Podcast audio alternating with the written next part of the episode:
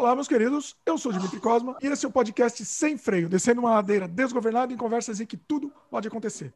Hoje a gente vai falar sobre a maior banda de todos os tempos, de todos os universos, The Doors.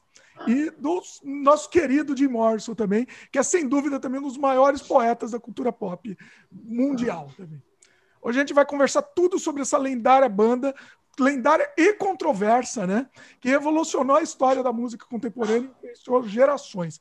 Hoje a gente vai abrir as portas da percepção na direção do infinito. Bom, nossas convidadas de hoje são a, a Meire Viana e a Mona Lisa Vieira, que são, são fãs, assim como eu também. A gente ama The Doors. Para vocês é a, é a, maior banda de todos os tempos. O que, que vocês acham? Então, gente, Meire Viana já falou, eu sou professora da área de letras, português e literatura, né, poeta, e, e amante do, dos Doors, completamente fã. Acho que o resto a gente vai desvendando aí na, na nossa conversa. A Mona Lisa? Mona Lisa Vieira, de Fortaleza, Ceará, cientista social e advogada, estudiosa dos The Doors desde 2008. Olha só. Vai ser Olha, muito também legal. de Fortaleza, detalhe, hein? Oh, ah. Também de Fortaleza. Vai ser muito legal que a gente vai, vai hoje vai desvendar o Doors, assim, falar coisas que, que, que muita gente nem, nunca falou, inclusive. Vamos lá. A, a expectativa Isso. aqui. A expectativa. Muita. Bom, deixa, antes de começar a conversa, deixa eu fazer o jabá aqui, porque aí a gente solta o nosso papo aqui sem freio. A gente está disponível em vídeo no YouTube, no youtube.com.br Dimitri Cosma, e também em áudio no Spotify, Apple, Google Anchor, entre outros. Você siga a gente lá para receber o aviso de programas novos. E você também encontra esse podcast, além de muitos outros trabalhos meus, como filmes, games, artes, no dimitricosmo.com. Dá uma olhada lá que você vai ver todo o material agrupado, vai ficar mais fácil também. Outra coisa, Torne-se membro aqui do canal do YouTube para ter acesso imediato a muitos outros conteúdos exclusivos, como os meus curtas-metragens que estão disponíveis para os membros também, e além de muito material extra. Você dá uma olhada nas vantagens aí sem compromisso. Além de você receber material exclusivo, você contribui para a gente continuar produzindo novos conteúdos aqui, 100% independente, né?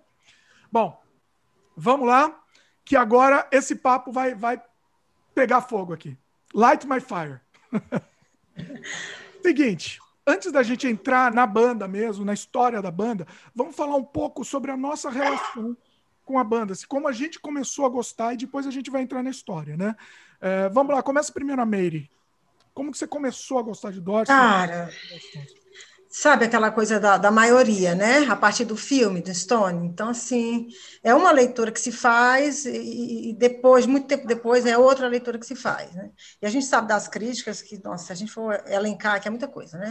Mas é, foi a referência, apesar de que eu já tinha uma coisa, assim, uma, uma referência com Doors, né? Com a, a, o logotipo da banda, eu já tinha visto em algum lugar, sabe? É uma coisa já existia na minha meu subconsciente, eu acho. Então, assim, virei fã, mas é uma fã que tinha poucas referências, até porque a gente não tinha internet, 91, 92, não, nossa, gente, então tudo muito precário para a gente realmente obter, assim, muita é, informação sobre a banda. E tinha, tinha e tem um, uns CDs, não estão todos, mas eu virei, assim, de cinco meses para cá, uma pesquisadora, assim como a Mona Lisa, uma pesquisadora da ó, vida e obra do Jim Morrison, particularmente do Jim. E uh, focado não só na música, nas, na, na, nos álbuns que agora estou reouvindo, com outra leitura também, como também os livros, o livro do, do, do de Morris, que é assim, um, eu não desapego, assim, que é o é, Os Mestres e as Criaturas Novas, na, na versão, na, na, tradução portuguesa, The Lords and the New Creatures, e eu vou te falar, é o de Morrison poeta que pouca gente conhece e eu estou aí para falar um pouquinho desse cara, poeta que está sendo assim, né? Aliás, não só a primeira, existem trabalhos é, dentro da minha pesquisa, gente, olha, dissertações de mestrado, tá? Muitos trabalhos acadêmicos enfocando de Morris a partir da, da, da, das referências literárias, tem muita coisa mesmo a, a ser explorada e para mim está sendo assim, uma, uma descoberta. E dessa pesquisa eu quero que saia um fruto bacana é, para o meu pós-doutorado. Eu realmente eu sou assim teimosa, eu quero que isso dê frutos. E eu estou bem empolgada, viu? Estou bem empolgada. Muito legal. Vai ter como a gente acessar esse material, essa pesquisa que você tem feito aí? Então, eu tenho um artigo que eu escrevi, que eu quero lançar, jogar nas redes no dia 8 de dezembro, que é quando ele faria 77 anos. E também, é, Jimmy, eu quero. Uh, eu tenho meu, meu, meu, Instagram, né, que eu quero até divulgar aqui, é performances underline Jim, onde eu coloco algumas eh, imagens, eu brinco, né? Uma brincadeira com as imagens, mas assim, mostrando alguns trechos de poemas e tudo mais, porque é um lado de, do Jim que está muito ainda. É, olha, se for para falar do livro, é muita coisa, né? Vou, vou fazer assim algum, algum painel, algum cenário assim, traçar algum cenário de como é a sua, a sua poética. Não é muito diferente das letras das músicas que ele escreveu nos álbuns, mas puxa muito mais para um lado, principalmente Delorges, né? Puxa para um lado de, de, do Jim, é, estudante de cinema, tá? Então é muito é muito forte a, a, visão dele, o olhar dele sobre a cidade onde ele viveu, as pessoas que habitam e uma visão assim também de voyeur. E ele faz uma crítica também às lentes né? E a televisão, olha que doido. Ele critica a TV, nossa, gente já estava aí, né? A TV era assim, produto de consumo nos Estados Unidos no final da, da, década de 60. E ele estava já sendo absorvido e consumido por esse por esse, esse aparelho e já fazia essa crítica, né? E, e aos meios de comunicação, aos, a, a, mídia como um todo. E olha, as imagens muito presentes na poesia do Jim que também são presentes na, na, na, nas letras de músicas. Desertos, rios, estradas, isso, gente, porque eu estou anotando, ó, estou tomando nota, faz parte dos meus apontamentos, tem muita coisa ainda, mas, enfim, as coisas iniciais. Reinos distantes, é, mulheres, crianças índias, que tem tudo a ver com a história dele do xamanismo, é, invocações às, às divindades das civilizações antigas, uh, xamânicas também, aos gregos, né? Então, ele faz invocações aos gregos, às entidades. Então, é o Jim Morrison, né? Que a gente conhece, quem é fã conhece, quem não conhece, vá, vá atrás de conhecer, porque é uma descoberta que eu estou tendo fascinante. Agora, não é para um leitor comum, tá? Não espere do Jim, sabe, um texto que flui, que a leitura, sabe, facinha, porque não é. É, é um, os livros de, de Morrison, o livro, né? é, repleto de imagens e imagens aparentemente soltas e desconexas, mas que tem a ver com o imaginário dele. Era é, uma mente né? fascinante. E sem contar nas referências, né? Do poeta Rambaud, que foi assim. Tem tanta história, gente. Esse livro aqui, meu Deus, eu estou apaixonada. Olha, outro também. A Mona Lisa tem todos, tá, gente? Ela tem todos.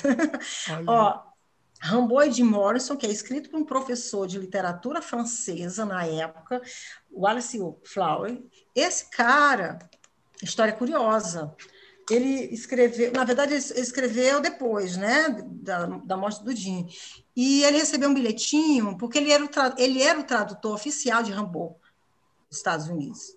Ele, ele era o tradutor e fazia palestras sobre, sobre esse poeta francês. E aí recebeu um bilhetinho do Dinho. O Dinho mandou um bilhetinho para ele, é, agradecendo pela tradução do francês para o inglês. E ele, em sala de aula, chegou para os alunos e falou: Olha, a gente recebeu um bilhete de um cara chamado de Morris, de uma banda chamada The Doors a classe toda, gente, que é isso, professor? Você não conhece Tim Morrison? E a partir daí despertou curiosidade do professor, né, catedrático, um cara assim muito formal, de é, conhecer o Jim e fazer esse paralelo entre a, a, a, a, a vida louca de Rambaud, né, que é um desregrado, e a do Jim. E acabou escrevendo esse livro e fez palestras, e palestras as salas lotadas, todo mundo só queria saber de, de, é, de, de Morrison. E nisso, ele, ele foi com essas palestras até, se eu não me engano, 93, 94. Ele morreu em 98. 90 anos, eu acho. E aí eu fiquei fascinada, porque, gente, eu penso assim, caramba, por que não o Jim entrar para, sabe, fazer um estudo acadêmico sobre ele? Existem trabalhos, mas são poucos, muito poucos. Eu estou garimpando ainda. Mas eu quero, sabe, pensar numa coisa mais acadêmica mesmo, explorar a poesia dele, sabe, e, e, interpretar. Quem é da literatura sabe. Explorar todas as referências, entender todos os mecanismos que fez com que ele produzisse essa sua poesia, que foi totalmente, assim, gente, ó, ignorada, né? Então é isso, eu quero mexer onde não estou mexendo, mas o lado roqueiro está aí, sou, sou, as músicas. Inclusive, a gente vai entrar depois, vai entrar na questão da poesia, mas foi, era uma das grandes frustrações. Quando a gente, depois, quando a gente chegar nessa parte da conversa, tá mas era uma né? das grandes frustrações do, do Jim, né? Que, que ele não era reconhecido como poeta, né? Então, assim, ninguém via ele como poeta. É, então, ele, ele ficava revoltado com isso, né? Pode crer. É, Mona Lisa, e você, como é que foi essa, essa sua seu, início assim com Doors assim?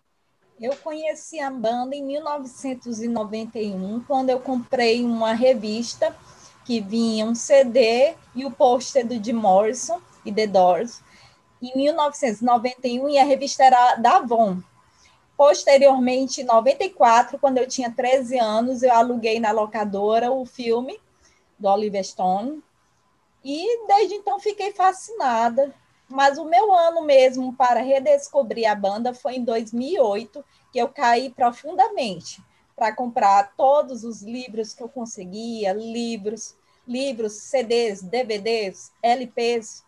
Tenho muito material que eu ainda não consumi, mas espero, né, aos poucos ir lendo e ouvindo, porque eu tenho muitos CDs de shows raros e inéditos que ainda não foram lançados, né, que são os bootlegs. E, bom, eu amo. Simplesmente é a minha banda do coração. Legal. A minha também foi, também, pelo que eu tô vendo aqui, é, é meio recorrente, né? Começou ah lá, você, Jimmy, aí pra gente, como foi? É, comigo começou com filme também, na época do, do, na época do filme, não, o filme é de 91. Acho que eu vi o filme talvez em 92, 93, por aí também. Aí eu fiquei louco, comprei tudo do Doors. E, e, e não tinha acesso, não tinha internet, não tinha nada, né? E, e tinha que comprar aqueles VHS é, eram os VHS bootleg, né, que eles chamam, que é um, pirata, entre aspas, aqui, bonito, assim, uma pirataria bonita, porque não tinha.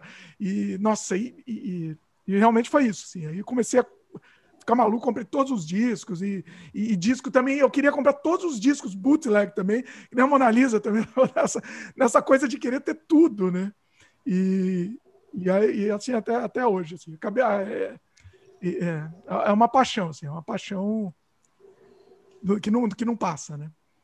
Bom, vamos, vamos agora um pouco. A nossa ideia é o seguinte: o nosso, nosso programa não vai ser uma coisa é, muito, muito formal, muito bibliográfica, né? Se a gente quiser atropelar alguma coisa no meio, vocês também fiquem, fiquem à vontade. Mas vamos tentar, pelo menos, seguir uma ordem aqui. No meio, se a gente lembrar de uma outra coisa, a gente puxa puxa e interrompe e tá, tá todo mundo à vontade aqui, sem freio, tá? Uh, vamos falar um pouco sobre, sobre o começo, né? A infância, a adolescência do, do Jim Morrison, assim, né? O que, que vocês podem falar? Antes fala da... aí, Mona Lisa. A Mona Lisa deve saber. Não, fala aí, Meire. Você tá com as ideias mais vivas da bibliografia, biografia de Jim, porque ele nasceu em 8 de dezembro de 43, é. em Melbourne, é Flórida, Melbourne ou é Miami? Flórida. Flórida. Flórida. E o pai dele é o George, o almirante George, e a Clara. A Clara era dona de casa e se casaram jovens. E o de Morrison é o filho mais velho de três.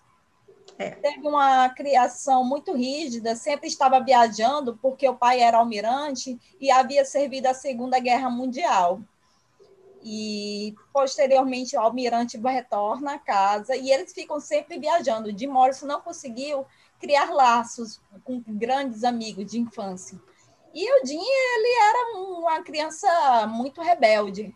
Desde jovem ele era argumentador, é, não é, Meire? É, e essa coisa também de ser itinerante, né? A família não parava num canto certo e e não sei, ele começou a buscar, e as leituras dele começaram cedo, né, na escola, né, já começava a devorar as leituras, adorava literatura, teatro, se meteu a fazer muita coisa, né, inclusive ele, ele se matriculou no curso de cinema, mas aí Pra, acho que para não ser. Lembra dessa história, Mona Lisa? Para ele não ser escalado para o exército, ele... ele acabou fazendo, se matriculando em cursos de tudo quanto é coisa, psicologia, mas enfim, tinha uma alma muito inquieta, né? Agora, o cinema, é, ele, ele foi até o final, não foi? Porque tem umas histórias foi, que ele Ele foi até o fim, porém, ele não foi para a colação de grau. Então, por causa disso, há uma divergência. Será que ele se graduou ou não? E na faculdade de cinema, ele estudou com Ford Coppola, que posteriormente iria lançar Apocalipse Now, com a música The End. Conheceu o Ray. E daí é. ressurge, né? daí que nasce a banda. Já no fim dessa graduação de cinema, de ah, aí é, aí é história, né? História da banda. História que quem é fã conhece, né? Quem é fã conhece. Quem não conhece, corre para conhecer. Porque é, acho que é importante a gente ver, né? acompanhar, assim, saber toda a trajetória, para entender né? essa figura tão. que o Jim usava de toda a influência dele do cinema, mas também do teatro. Ele. das leituras dele, ele era muito fã de Arthur e e ele jogava essa coisa do corpo no palco. Isso não era por acaso, era toda uma, uma, uma concepção que ele tinha de arte teatral, do teatro. E também da, até da filosofia, porque ele era Nietzsche, né? gostava de filosofia. Uma tem uma frase do Nietzsche, tem uma frase do Nietzsche que define todo o trabalho dele. Né? Nietzsche citou uma coisa como é, dançar, né? uma forma de você alcançar, virar uma estrela, alcançar uma divindade, uma coisa assim. Então, é, era, era o Jim, né? Uma coisa interessante, vocês estavam falando da, da faculdade de cinema que ele fez, né? Ele não, chegou, não, não foi na colação, ele não sabe se ele se formou ou não, mas depois é. que terminou a faculdade, meio que ele virou meio que um. um, um Teve uma fase vagabundo. Uma Teve fase uma fase vagabundo. Ficou morando Teve. na rua, né? Teve. Casa em casa, né? meio, meio que quase um mendigo mesmo. Como né? todo mundo, às vezes se forma, não sabe o que vai fazer da vida, né, Jim? Pô, o que eu vou fazer? Aí eu achei assim, tudo muito, sabe, tranquilo. E, cara, assim, eu acho muito doido, porque ele, pô, ele tem um baita vozeirão. Barítono, né? Barítono. Tem, não. Tinha, mas a gente bota tem no presente, porque o cara morreu, mas o artista tá, tá ali, vivo, vivo. Tá vivo. É. Ele se inspirava no Elvis Presley no mas, Sinatra. Mas não existe nada, assim, nenhum registro dele sabe, moleque, ele cantava no coral da igreja, essas coisas, nunca, nunca soube nada, nada dele cantando, menino, né? Se ele mas cantava, ele cantava no chuveiro escondido. Mas ele, Meire, ele era fã de James Dean, Elvis Presley, Frank Sinatra. Elvis e, e Sinatra. Merlin, Marilyn Monroe. Gostava ele era fascinado por essas, esses ícones, né? Do rock, do cinema. E ele, inclusive, gravou Love Me Tender. É um bootleg. Eu já bem, bem raro, né? Dele cantando é. Love Me Tender do Elvis. Sim. E, e, e, nessa fase eles ficaram em, em, Venice Beach, né? Ele ficou morando lá com, entre aspas, mendigo em Venice Beach. Ele Isso. meio que largou a família, né? Brigaram. Tem uma história de que é, o pai mandou um cheque para ele, ele rasgou, ele não queria nada, ele rompeu total com a família, sabe? Sim. E, e aí encontro. Ah, inclusive eu fui para Venice Beach tentar. Um parênteses aqui, tá? Isso era pro, pro final do, do, programa. Mas eu fui tentar ver se tinha alguma coisa de Jim Morrison lá. Assim, assim, é legal aqueles canais que a gente até vê no filme e tal, mas. Mas a praia não tem mais nada a ver, não tem mais nada de. Não, tem mais aquela imagem que a gente tem. Foi uma decepção para mim, foi triste. E o Whisky é. a Gogol agora é só um show de heavy metal, né?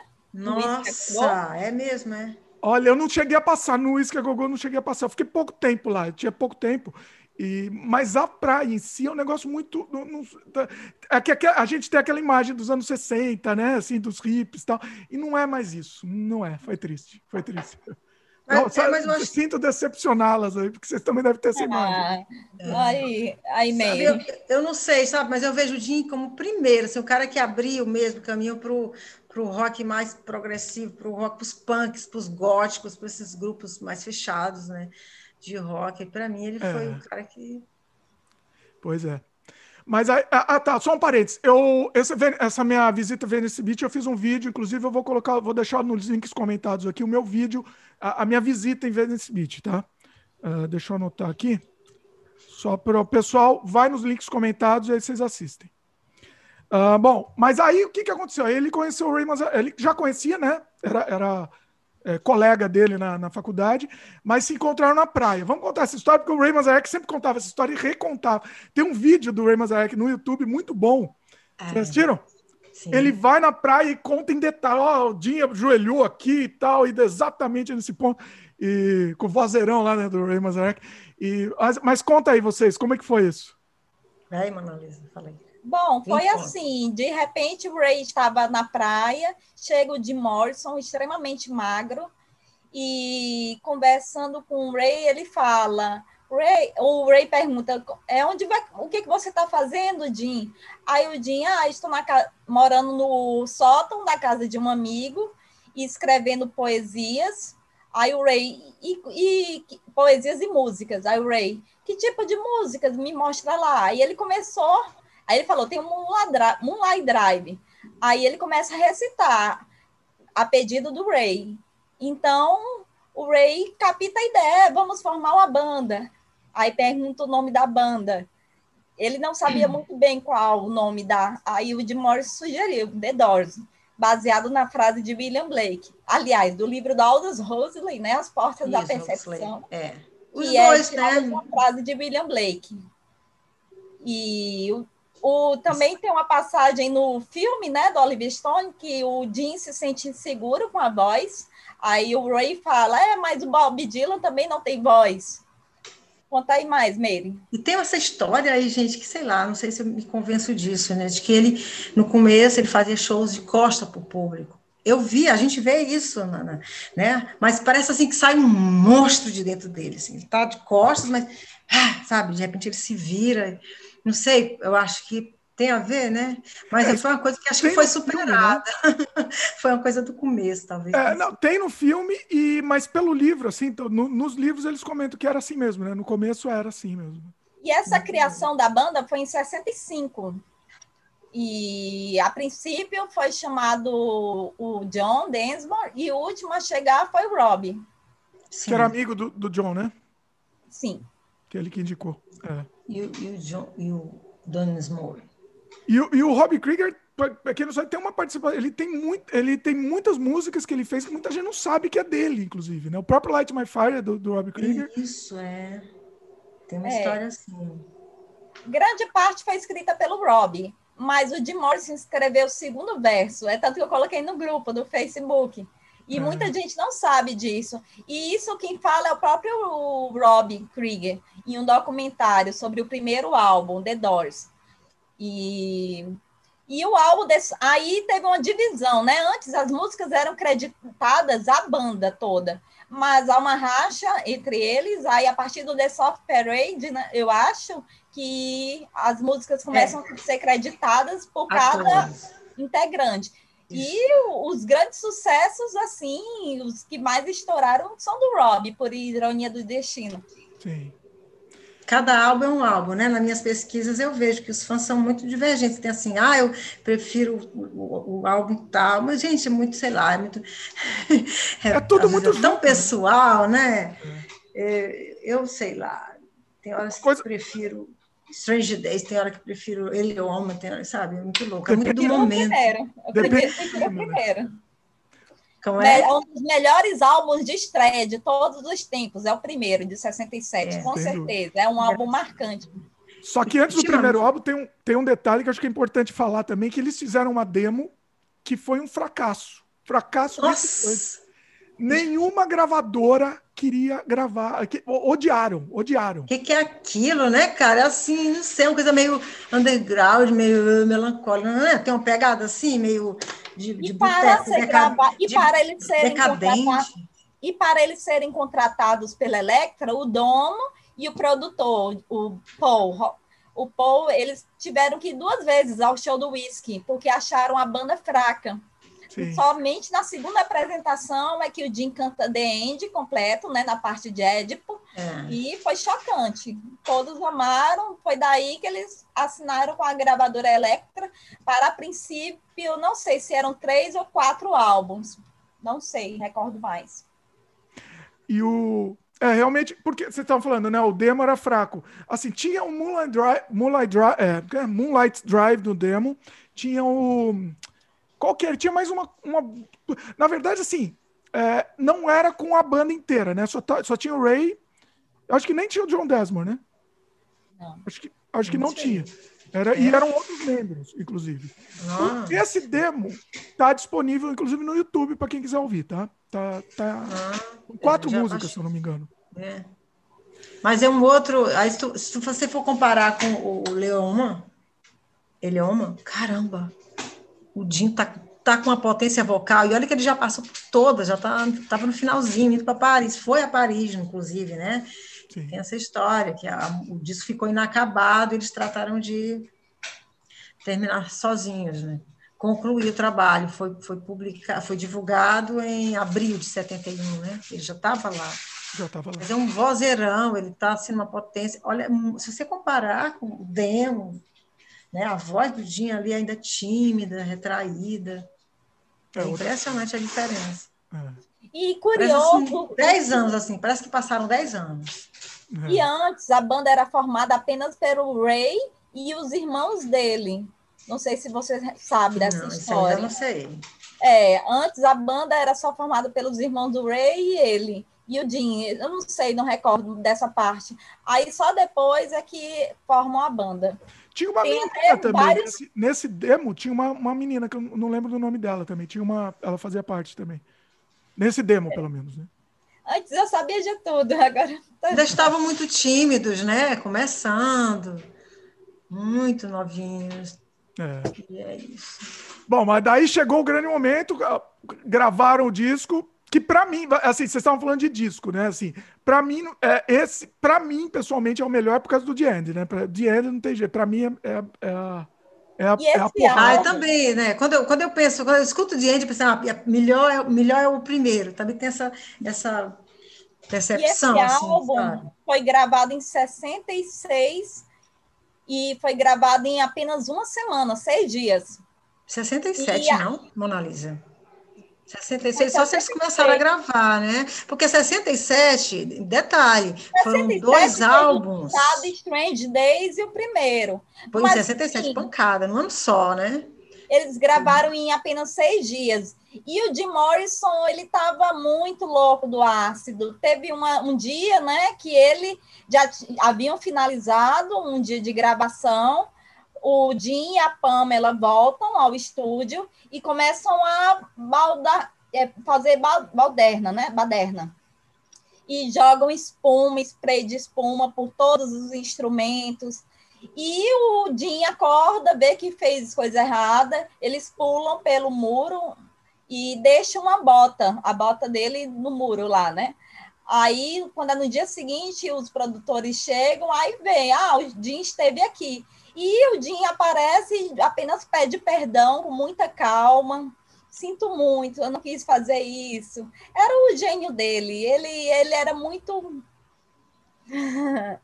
Você falou disso, teve, tem uma, algumas passagens meio, meio assim, não sei se a palavra seria essa, mas uma coisa meio esquizofrênica dele, porque assim, ele, ele tinha umas, umas namoradas, aí meio que ameaçava a namorada, depois pedia desculpa. Teve uma, um caso que ameaçou a menina com uma faca, né? Teve uma história dessa. Isso é, é uma versão que isso é mostrado no, no livro do Ninguém Sabe Tudo Aqui. Eu Sim. fiquei espantada, sabe? Eu, eu disse, não, não vou, daqui, eu não vou, eu não vou. É, não é que eu coloque como um mito, né? Porra, foi um cara, mas não foi um a gente não pode levar para esse lado do mito, do, do mito, vocês estão entendendo, né? Mitificado, glorificado. Cara, porra, aprontou. Ele não era fácil, ele não era um cara fácil. Mas eu, eu tomei um choque quando eu comecei a ler esse livro. Deus, a gente tem uma ideia, né? ele fez isso. Gente, é. ele era meio cruelzinho com o irmão, né? Vamos combinar. Ele era muito cruel com o irmão. Aquela história da. da, da vocês lembram da, do episódio da na neve, eles estavam esquiando, aí ele botou o irmão na frente, porque, entendeu? Ele, na verdade, ele, o que, que ele queria? Uma coisa que ele eu percebi que ele levou para a vida dele toda, era da personalidade dele, ele queria testar o limite da, da existência. Ele queria testar. Ele fez isso com ele mesmo. Ele precisava, sabe, assim. E não tinha medo da morte, então ele se arriscou. Mona Lisa, fala aí. Quantas vezes ele não se arriscou assim para morrer? Esse cara vai morrer. Ele, ele, ele ficava, sabe, assim, em, nos penhascos. não, não, ele ficava na, na, nos prédios, ele ficava nas sacadas, e ficava fazendo brincadeira para os amigos, assim, sabe, se equilibrando. E em Jim... Paris, em Paris. Ah, ele foi lá para dar um tempo. Não, gente, ele aprontou também. Ele foi muito, foi muito louco. Em Paris tem uma história, que também acho que é contada no livro, que ele se jogou por cima dos carros. Aí não aconteceu, não, mas ele chegou a ser hospitalizado. Sim. Vocês lembram dessa história ou não? Ele gostava de. de... É, teve que ele se pendurava nos parapeitos dos prédios também. Louco, e ele perdeu muitos carros. Ele, ele dirigia embriagado Nossa. com os amigos. Ele várias Será? vezes foi detido pela polícia por dirigi, direção né, perigosa. E ele sempre acabava com os veículos dele. E as pessoas não entendiam como o superastro andava sempre com um carro, carro de última linha, né? porque ele é. não poderia ter nada em mão de valor. Ele era muito autodestrutível. Autodestrutivo. Você falou uma coisa de valor, é, a questão do valor também, eu lembrei de uma, um outro fato também. Ele não, não se preocupava muito com coisa material, então ele não queria, uhum. não, não, era ganhar dinheiro o objetivo dele, né? Ele não, não comprava não nada, é. não ostentava, né? Né? E assim, ele deixou, quando ele morreu, ele deixou a herança todo, toda para a Pama. Ele tinha pouca coisa. Não era muita coisa, eram mais direitos autorais, de livros, músicas, mas bens materiais mesmo, ele praticamente não deixou nada. É. É interessante isso. É, é, assim, você vê que o objetivo não era esse, né? Não era ganhar dinheiro. É, não era ganhar dinheiro, fazer fama. Mas ele queria ser reconhecido como poeta. A história Sim. sempre foi essa. Assim, que ele queria... é, uma, é uma frustração dele, né? Era uma frustração. Mas eu achei tão bonita essa, essa homenagem que os, os, os caras fizeram, os três, de lançar um, um, um An American Prayer, de, de, de lançar um disco póstumo em 78, com a gravação que ele tinha deixado né? E, fez, e fizeram todo aquele fundo musical. É um trabalho muito bonito, mas assim, é outro Jim, né? É. E as gravações do American Pray foram feitas no último aniversário dele, em 1970. Isso, 8 de dezembro, 8 de setembro. Que consideram-se até, é, se chama os tapes, The Lost Paris Tapes. Mas ele uhum. gravou lá nos Estados Unidos. Sim. E foi a despedida dele. É, acaba sendo, foi uma homenagem, sabe, muito bonita, né? Reconhecimento, pegar a gravação e transformar num disco, super bacana, né? Porque na época tem uma história assim que ele distribuiu os livros nas turnês, mas ninguém queria saber, queria, queriam ver o Jim muito louco no palco, queria ver a banda, né? Se eu não me engano, não sei se foi no, no show dos Rolling Stones, eu não sei bem se foi um show que ele, quando ele foi à Inglaterra, levou esses livros. Eram livretos, assim, que ninguém dava uma, bola, sabe? ninguém queria saber do Jim Poeta. Era tipo né? um fanzine, né? Ele fazia uns fanzines mesmo para distribuir. Fanzine mesmo, é uma coisa bem artesanal, talvez, né? Mas eu acho que o reconhecimento é como dizem, né? Só vem depois. pois é. Mostra aí, Mona Lisa. Olha Lá, bolachão, bolachão. Olha só, LP do American Prey. Quem não tá vendo, quem tá só ouvindo o nosso programa, vai, vai lá ver no YouTube. Muito legal. E, Por acaso, LP... hoje eu vi um amigo mostrando, ó, quanto que tá lá no estante virtual, 250 conto. Sério? Olha. O American Prey? 250, 250. Procura no Mercado Livre. Eu comprei grande parte do meu material no Mercado Livre em 2008 livros na estante virtual e ganhei muitos presentes de amigas lá dos Estados Unidos, daqui do Brasil mesmo. Este LP, por exemplo, eu ganhei de um amigo. É um dos últimos álbuns dos The Doors, Live em New York. Olha. De, de que ano? Ele é, é um... Ah, 70. 17 de janeiro de 70. E é um álbum com quatro LPs. Olha só. A Mona Lisa, inclusive, se eu não me engano, Mona Lisa, você me confirma se a gente se conheceu, eu, eu vendi para você um, monte de coisa minha, não foi? Olha aí, você não contou nada. Fica só eu não recordava, eu não ela, me, ela me mostrou, ela me mostrou, mostrou foto assim, olha que eu tenho. Olha que eu tenho, pá, todos os livros, todos os discos. Eu não recordava, Jimmy. O que é que você me vendeu? Não eu também, eu também não. Eu lembrei agora, assim. Foi, eu acho que teve vários livros, teve um monte de eu não lembro nem o que, um monte de discos. Eu só, timidamente, timidamente aqui, mostrando os, os livros, timidamente. Gente, eu, na verdade, eu, é, eu acho que eu sempre fui uma fã meio calada, assim, meio silenciosa, sabe? Nunca fui de. No máximo, eu me lembro muito bem de um, ai, dos registros que eu tinha pós-filme, né?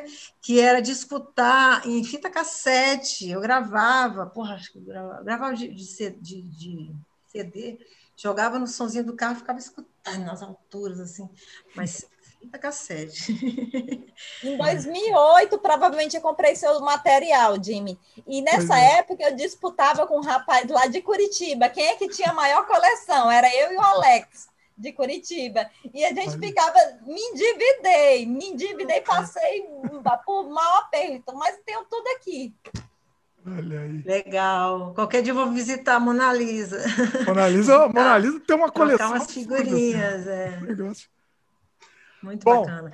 Vamos, vamos. A gente estava falando do primeiro disco, vamos falar um pouco mais dele, né? Especificamente, porque é, foi o grande estouro, assim, e eu acho que assim. O grande, as músicas que o grande público conhece, eu acho que são mais o primeiro disco, né? Olha aí a Mona Lisa mostrando.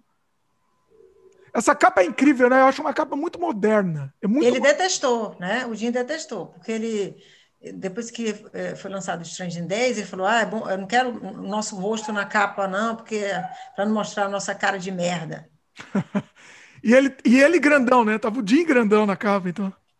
Ele não queria ser a atenção, da, o foco da. É. Não adianta, gente. Ele sempre foi o foco. É, eu lamento, os outros são assim geniais, e Mas é tem é um trecho no livro Daqui Ninguém Sai Vivo que a banda é apresentada de Morrison e The Doors. Aí o Jim fala, não, pera, o que que você falou? Não é isso. isso. São The Doors, não tem nada de Jim Morrison. É. Sempre queriam colocá-lo à frente. E eles não, eram como no filme diz, são os quatro mosqueteiros. Sim. E assim, é, eu sei eu sei que vocês são fãs do Jim, mas assim, o, o, Ray, o Ray Manzarek é uma parte fundamental Caralho. da banda, assim. Caralho.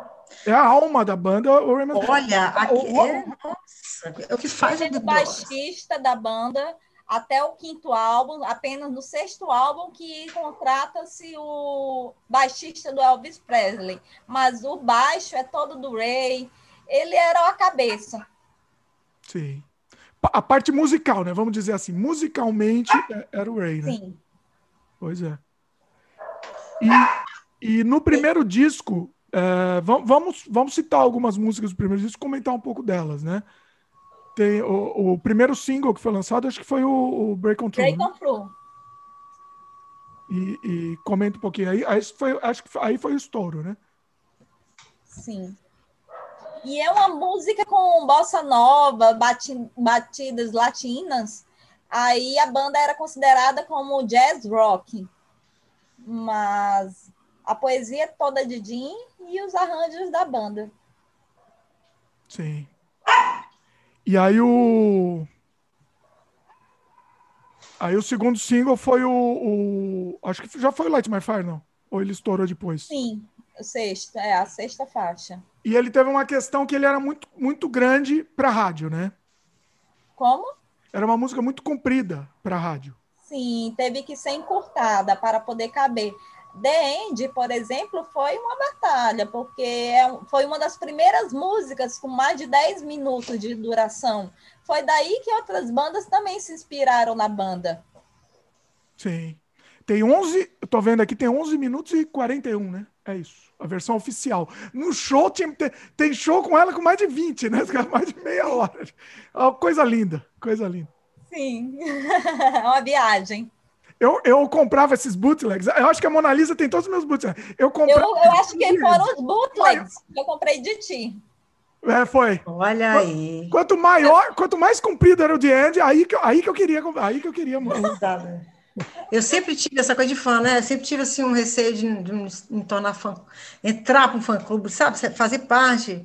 E de repente já me vejo dentro, assim, super feliz.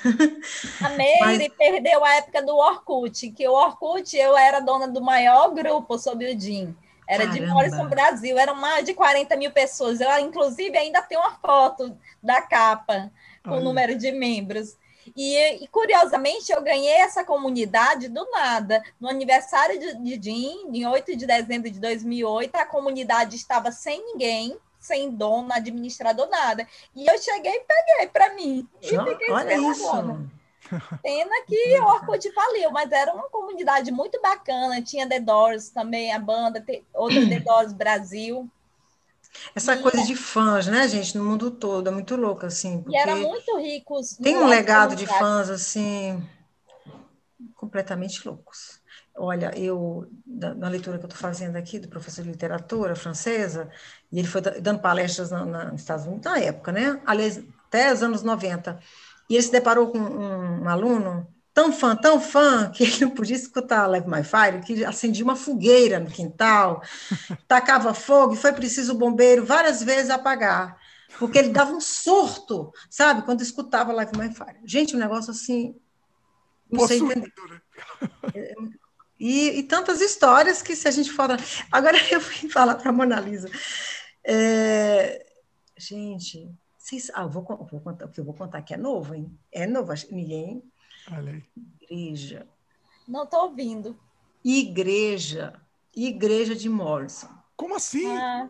Isso mesmo, fuçando, mexendo, pesquisando. Existiu, eu acho que foi fechada, e não tem muito tempo.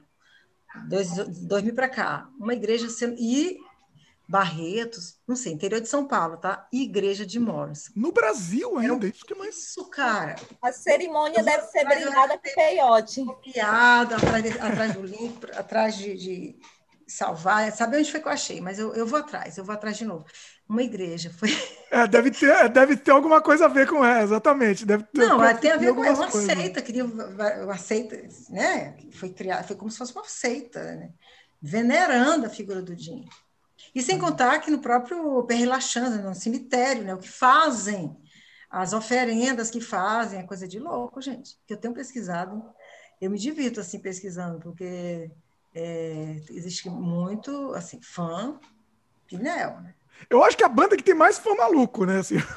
Eu acho que sim, cara. Eu acho que Nós nos incluímos, inclusive. Estamos aí. Ganha de mais loucos, é. As coisas que picham, ah, tem mais, as coisas que, que, que grafitam lá na, na, nos, nos, túmulos, né? Ali da, do lado do túmulo dele, é, chegaram a escrever em italiano, é, Jim, me diga onde está fulano.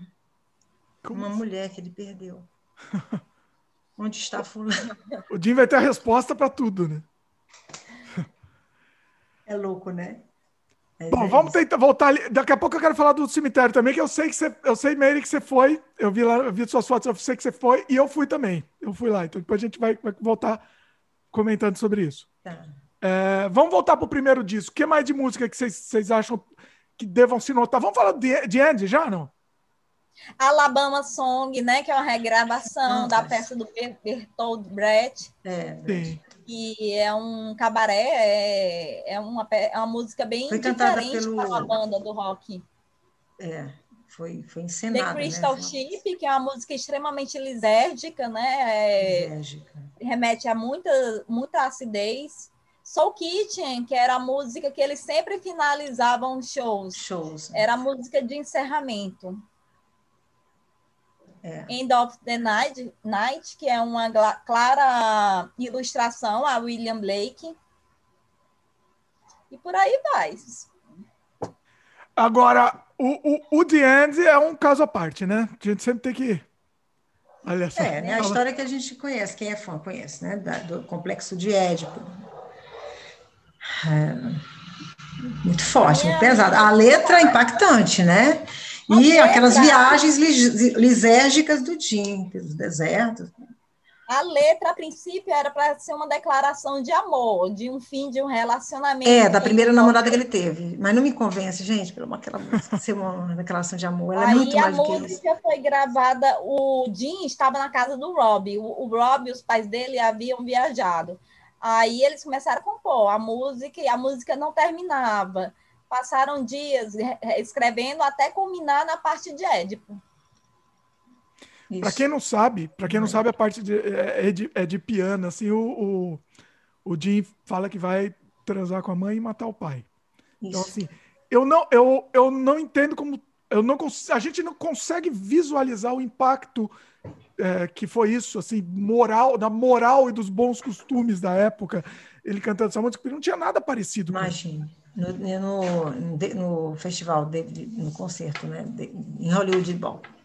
Que ele coloca as mãos assim, né, faz uma encenação, é fantástico. Eu fico também imaginando, né, como é que não foi a aceitação do público, mas eram jovens, eu acho que eles estavam muito loucos, acho que não estavam mais nem aí. Tinha, de repente, um deles já tinha brigado com a mãe em casa, já, tava, ah, já incorporou mesmo a música para si, sabe? Eu acho que também tem aquela coisa, acho que quando se é jovem, cara, acho que ninguém estava muito nem aí. Agora, eu fico pensando, porque o, os, o Doris eram, eles eram uma banda para, na época, adolescentes, né, universitários. E o público adulto, né, as pessoas mais maduras, o que que achavam? É uma coisa que, que a gente não sabe como é que funcionava Mas a eu- cabeça. Eu acho que não era, né? O que, quem, quem ouvia era a molecada mesmo, né? Acho que não Só- sei se tinha público maduro. Até pela show. idade, eram jovens, né? Então, É. E um- eu É, lembro até é hoje, uma história pessoal. O, o- eu tava ouvindo The End no carro, né, com meu pai, meu pai dirigindo, e aí meu pai não te- entendia a letra, né? Ele, ele, ele ouvia em loop, porque eu ouvia tudo. Aí uma- um dia ele, ele prestou atenção e entendeu a letra. Pai, ele quer comer a mãe e matar o pai. Ele ficou bravo. Caralho. Falei nada. Ó, meu pai deve estar Imagina escutando o programa. tempo. Pai, beijo aí. Doideira, É né? uma música muito louca, Pois é, revolucionária. pois é. E você comentou do. Hollywood Ball, tem, tem esse show inteiro no YouTube também, qualidade altíssima, alta definição. Nossa, fantástico. Incrível. Eu acho assim, se você perguntar o melhor show para mim, para mim foi esse. Em, em tudo, assim, perfeição. Sabe uma coisa que eu tava pensando? Não tem muito show do Doors inteiro gravado, o show in- na íntegra, assim, né? Não tem muito. É o Hollywood Só- Bowl. Hollywood, não? Eu acho que Então, Tem eu acho que a só- Hollywood Bowl, Ilha bom. de White, não está completo o show. Ou, então foi um show muito curto, porque eu comprei o DVD da Ilha de White, de 70, e muito pequeno. Não é Nada o show novo. inteiro, né? Não. Ou se foi inteiro, foi um show muito reduzido, Hum. já que foi um festival, né? É, por É. ser um festival, talvez, talvez E tenha as sido. apresentações que tem, tem aquela apresentação em Toronto, que eles gravaram The End, Sim. tem na É, Dinamarca. fantástico, esse show foi fantástico também. Mas em vídeo? Sim, eu tenho. Ah, legal. Não, eu tenho. Não, eu tenho, eu tenho ah, ah, o áudio e a- assim, internet, né? Estamos fazendo muito isso, jogam as imagens nada a ver, assim. Ah, sim. É, por isso Tem que eu falei. Em áudio, tem, tem muito show gravado em áudio. Sim, mas Tem, tem. tem pouca coisa. Cara, eu fico pensando, meu Deus, se alguém tivesse lá filmando. É um negócio, né? É outra época, a gente não podia exigir, né? Ninguém estava lá com um celularzinho gravando os diversos ângulos da, da, da banda, do Jim no palco. Imagina só, cara. Quanta Como eu falei assim, uma- contigo, Meire, se nem a Legião Urbana, que é uma banda da década de 80, nós Sim. não temos shows de boa qualidade de definição. Imagine 67 para 70, não Cara, é Os verdade. Beatles, uma banda famosíssima, Elvis Presley, é tudo Não existia, né? Internet, não existia celular, fazer o quê, né? Então, a gente tinha que ouvir e ficar ali por conta da imaginação. Isso é, falando do- de lá para cá, né? Depois, agora a gente tem, a gente tem acesso, mas acesso é sempre limitado. A gente quer ver shows, quer ver, não consegue, só é o áudio. Só o Aí áudio. é, é bem limitado, né? Material, Dinho, É. a, a gente também vê muito hoje, assim, muito repetitivo, né? Às vezes é um show, aí eles fazem compilações, mas eu acho que é bacana para o fã, ele quer ver, não quer nem saber, ele quer ver, Quanto mais, melhor. Né? O... Tinha, tinha alguns que eu vi, alguns vídeos no YouTube, que o o pessoal gravando com uma câmerinha 8mm do show do Doors, assim. sem som, inclusive sem som. Você vê só um negócio de longe, como se fosse um, hoje em dia de celular que o pessoal grava, mas é, era uma coisa muito inacessível mesmo, muito inacessível. Tem muita é. coisa de televisão, muita participação do Doors na televisão. Na verdade, não teve muita, né? Porque teve, teve um problema no Ed Sullivan, alguém quer contar. É. Conta aí, Meire. Ai, a música, ele foi né? execrado, né? Execrado. É, eles foram cantar lá O Ed Sullivan, como o Ed Sullivan era um programa transmitido aos domingos em horário nobre nos Estados Unidos, muitas bandas antes que haviam se apresentado tiveram cortes de censura, como Rolling Stones, Elvis Presley. E o Ed Sullivan fez um pedido através de seu produtor para eles retirarem um trecho que diz que você está muito alto, muito chapado. Isso. Nem sei se eu posso falar isso no YouTube. E e a banda aceitou a princípio, mas o Jim não. E quando foi apresentado ao vivo, o Jim não cortou. Simplesmente apresentou o cameraman, ficou filmando para as partes baixas do Jim, focalizando, e foi uma loucura isso. Chocou. E eles ainda gravaram Strange Days, né? Eles gravaram duas músicas. Não, People Are Strange. Foram duas músicas, é. músicas gravadas ao vivo no programa. Strange, e teve uma também. projeção louca. Aí o Jim Morrison falou: É, eu também. Aí eu, o Jed Sullivan, vocês não voltarão a fazer shows aqui, apresentações. Aí o Jim, não me importa, pelo menos nós já vi, nós viemos só para fazer um show mesmo. E adeus. e é isso é. aí. E tem essa cena, inclusive, no filme. No filme eles dão uma, uns tons, né? umas pitadas, dão uma exagerada, né? Você vê a imagem real, é, é mais suave a coisa. É, ele nem canta gritando como no filme, né? No filme ele vocaliza bem o Raya. É. Não, ele no, no, na, na verdadeira ele vai, vai normal, só canta como canta normalmente. É. Vamos pro Strange Days? Ai. A Mona Lisa aí tá mostrando, ela tem tudo, ó. Olha só. É, ela tem tudo, dá para acompanhar olhando para as faixas, porque eu não, eu, eu não memorizo. Assim. Perception. A sequência não, não lembro. Qual não. que é esse? A Perception, a box. Olha isso! Olha Pera isso. Aí, mostra, mostra isso, isso mulher. Isso. que que é isso? É uma, é uma porta. Box antiga. É uma box antiga. Olha só. Que ano? Tem. Para quem não tá vendo, é, uma, é um box, só que com um formato de porta mesmo, de madeira, como é que é? É, mas é papelão. Foi de, uhum. É de 2008 essa box. E vem o CD e o DVD. Olha aí. Ah. E você até tinha falado, eu lembro que você postou aí nas redes sociais que tinha.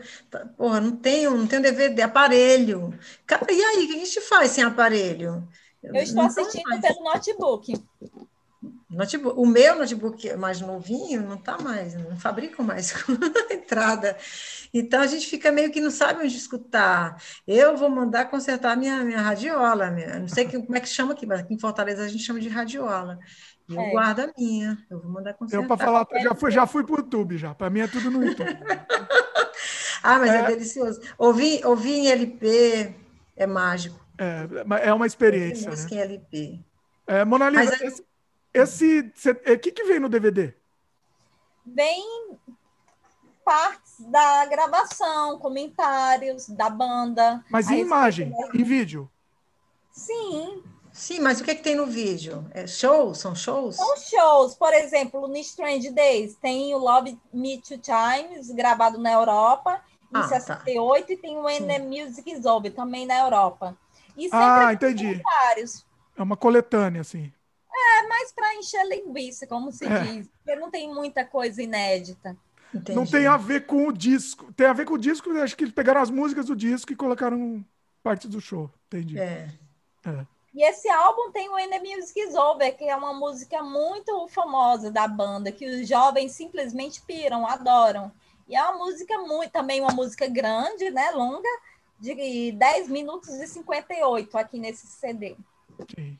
Caramba. E é uma epopeia também. Lisérgica total. É, ele, ele a forma de terminar com uma música, uma música mais, mais épica, assim, maior. É, mais, mais... E essa capa também é curiosa, ela é conceitual. A ideia né, de toda a banda são é.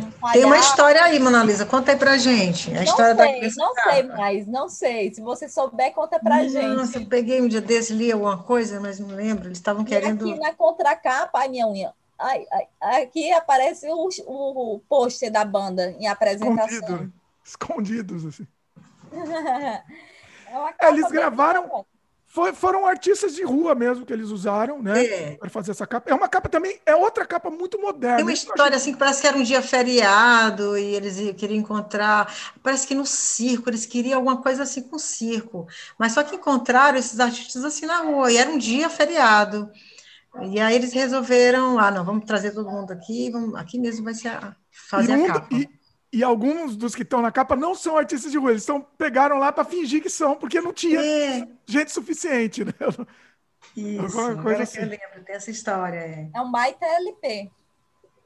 E o clipe, tem o clipe, né, também do Strange Days, que é com o pessoal também, é a mesma produção da capa. É, é incrível. Já é um clipe da década de 80, produzida pelo Ray. Ah, é? Não é da época? Olha. Sério? Não, não é da época. Foi posterior. Tanto é que aparece o Ray, o Rob e o John andando já na década de 80, com aquele cabelo mais para cima. Nossa, olha que coisa curiosa. Mas é perfeito. Aparecem eles. Caramba, eu vou colocar no link aqui comentado também para o pessoal, pro pessoal ver. Hoje o, link comentado vai estar tá, vai tá bastante coisa para vocês verem. Bastante coisa. Estamos aqui também aprendendo. Né? Se vocês quiserem dizer coisas novas aí, a gente está nós iremos ler os comentários de todos. É, é pois é. Se a gente não souber, vocês complementam. E tem um iDrive também, né? Que foi a, que é o, o, o embrião do Doors, né? Tem, tem nesse disco também. Que teve um videoclipe oficial também, né? Com tudo escuro, aí o Jim de óculos. Bem bacana o clipe é. oficial. Legal, é. Os, os, clipes eram outra, outra, tinha outra pegada, né? É muito legal, era muito diferente que mais nesse disco que a gente pode, pode levantar aqui de, de destaque? Lembrando aí as faixas. Lembra as faixas aí, Melissa, porque eu não sei. People Strange, né? People Strange. Famosa, é. Aqui abre. Aqui abre. Strange Days, né? Abre com Strange Days. Sensacional, é. Ela é assim, não sei Olha nem explicar. é dos The Doors. Eu também era para ter trazido minha xícara do Jim. Ah, olha aí. Ah. Pra quem tá Olha aí. Aqui, ó. Linda. Linda mesmo. Vocês estão de camiseta, camiseta né? As Minhas camisetas. Vamos mostrar também, ué. Camiseta. Olha só. Eu tenho uma inveja. Aqui é o Jim, mas eu... eu acho que eu tinha umas 20 camisetas. Quando eu mudei, minha mãe pegou, deu, deu sumiço nas minhas camisetas. E eu... Ah, eu vou encomendar umas. Minha irmã mora nos Estados Unidos, vamos mandar umas. e pagava uma fortuna as camisetas que eu comprava na Galeria do Rock. Olha, cara. Comprei São muito Paulo, material na Galeria do Rock. Uma fortuna custava. Comprei muito material. Certa vez eu fui a São Paulo em 2009, aí fui para a galeria, fui para o Morrison Bar, muito bacana na época, assisti a banda Five to One ao ah, vivo. Olha que massa! Eu coloquei aqui para a gente falar do, do Morrison Bar também aqui. Foi também legal que você tenha experiência também. Vamos, vamos conversar também daqui a pouco. Muito e bacana, Meire. Você precisa conhecer. Você conhece Paris, Père Lachaise? Não é? Morrison Bar. tá na lista. Não, aquele Inclusive, bar... eu já fui convidada, já, já, já teve um convite já toda a minha adolescência eu passei no Morrison Bar. É, é, é só lá que eu ia, não ia para outro lugar. Só é que eu ficava revoltado que ficava tocando outras músicas. Eu queria que só tocasse Doors, né? E tocava uma, uma outra Doors. Você, fica, você quer que volte pro Doors, né? Toca uma, toca mas quer que volte pro Doors. É assim, a gente. Você chegou a ver o Five to One? Vi, eu vi. Do Johnny, é, né? Do Johnny. Legal. E eu cheguei a fazer uns vídeos de, deles também, gravar um pouco. Uns vídeos eu devo ter. Eu vou ver se de repente eu, eu vejo como compartilhar isso daí tentar, porque eu, eu tenho algumas gravações. Bem legal.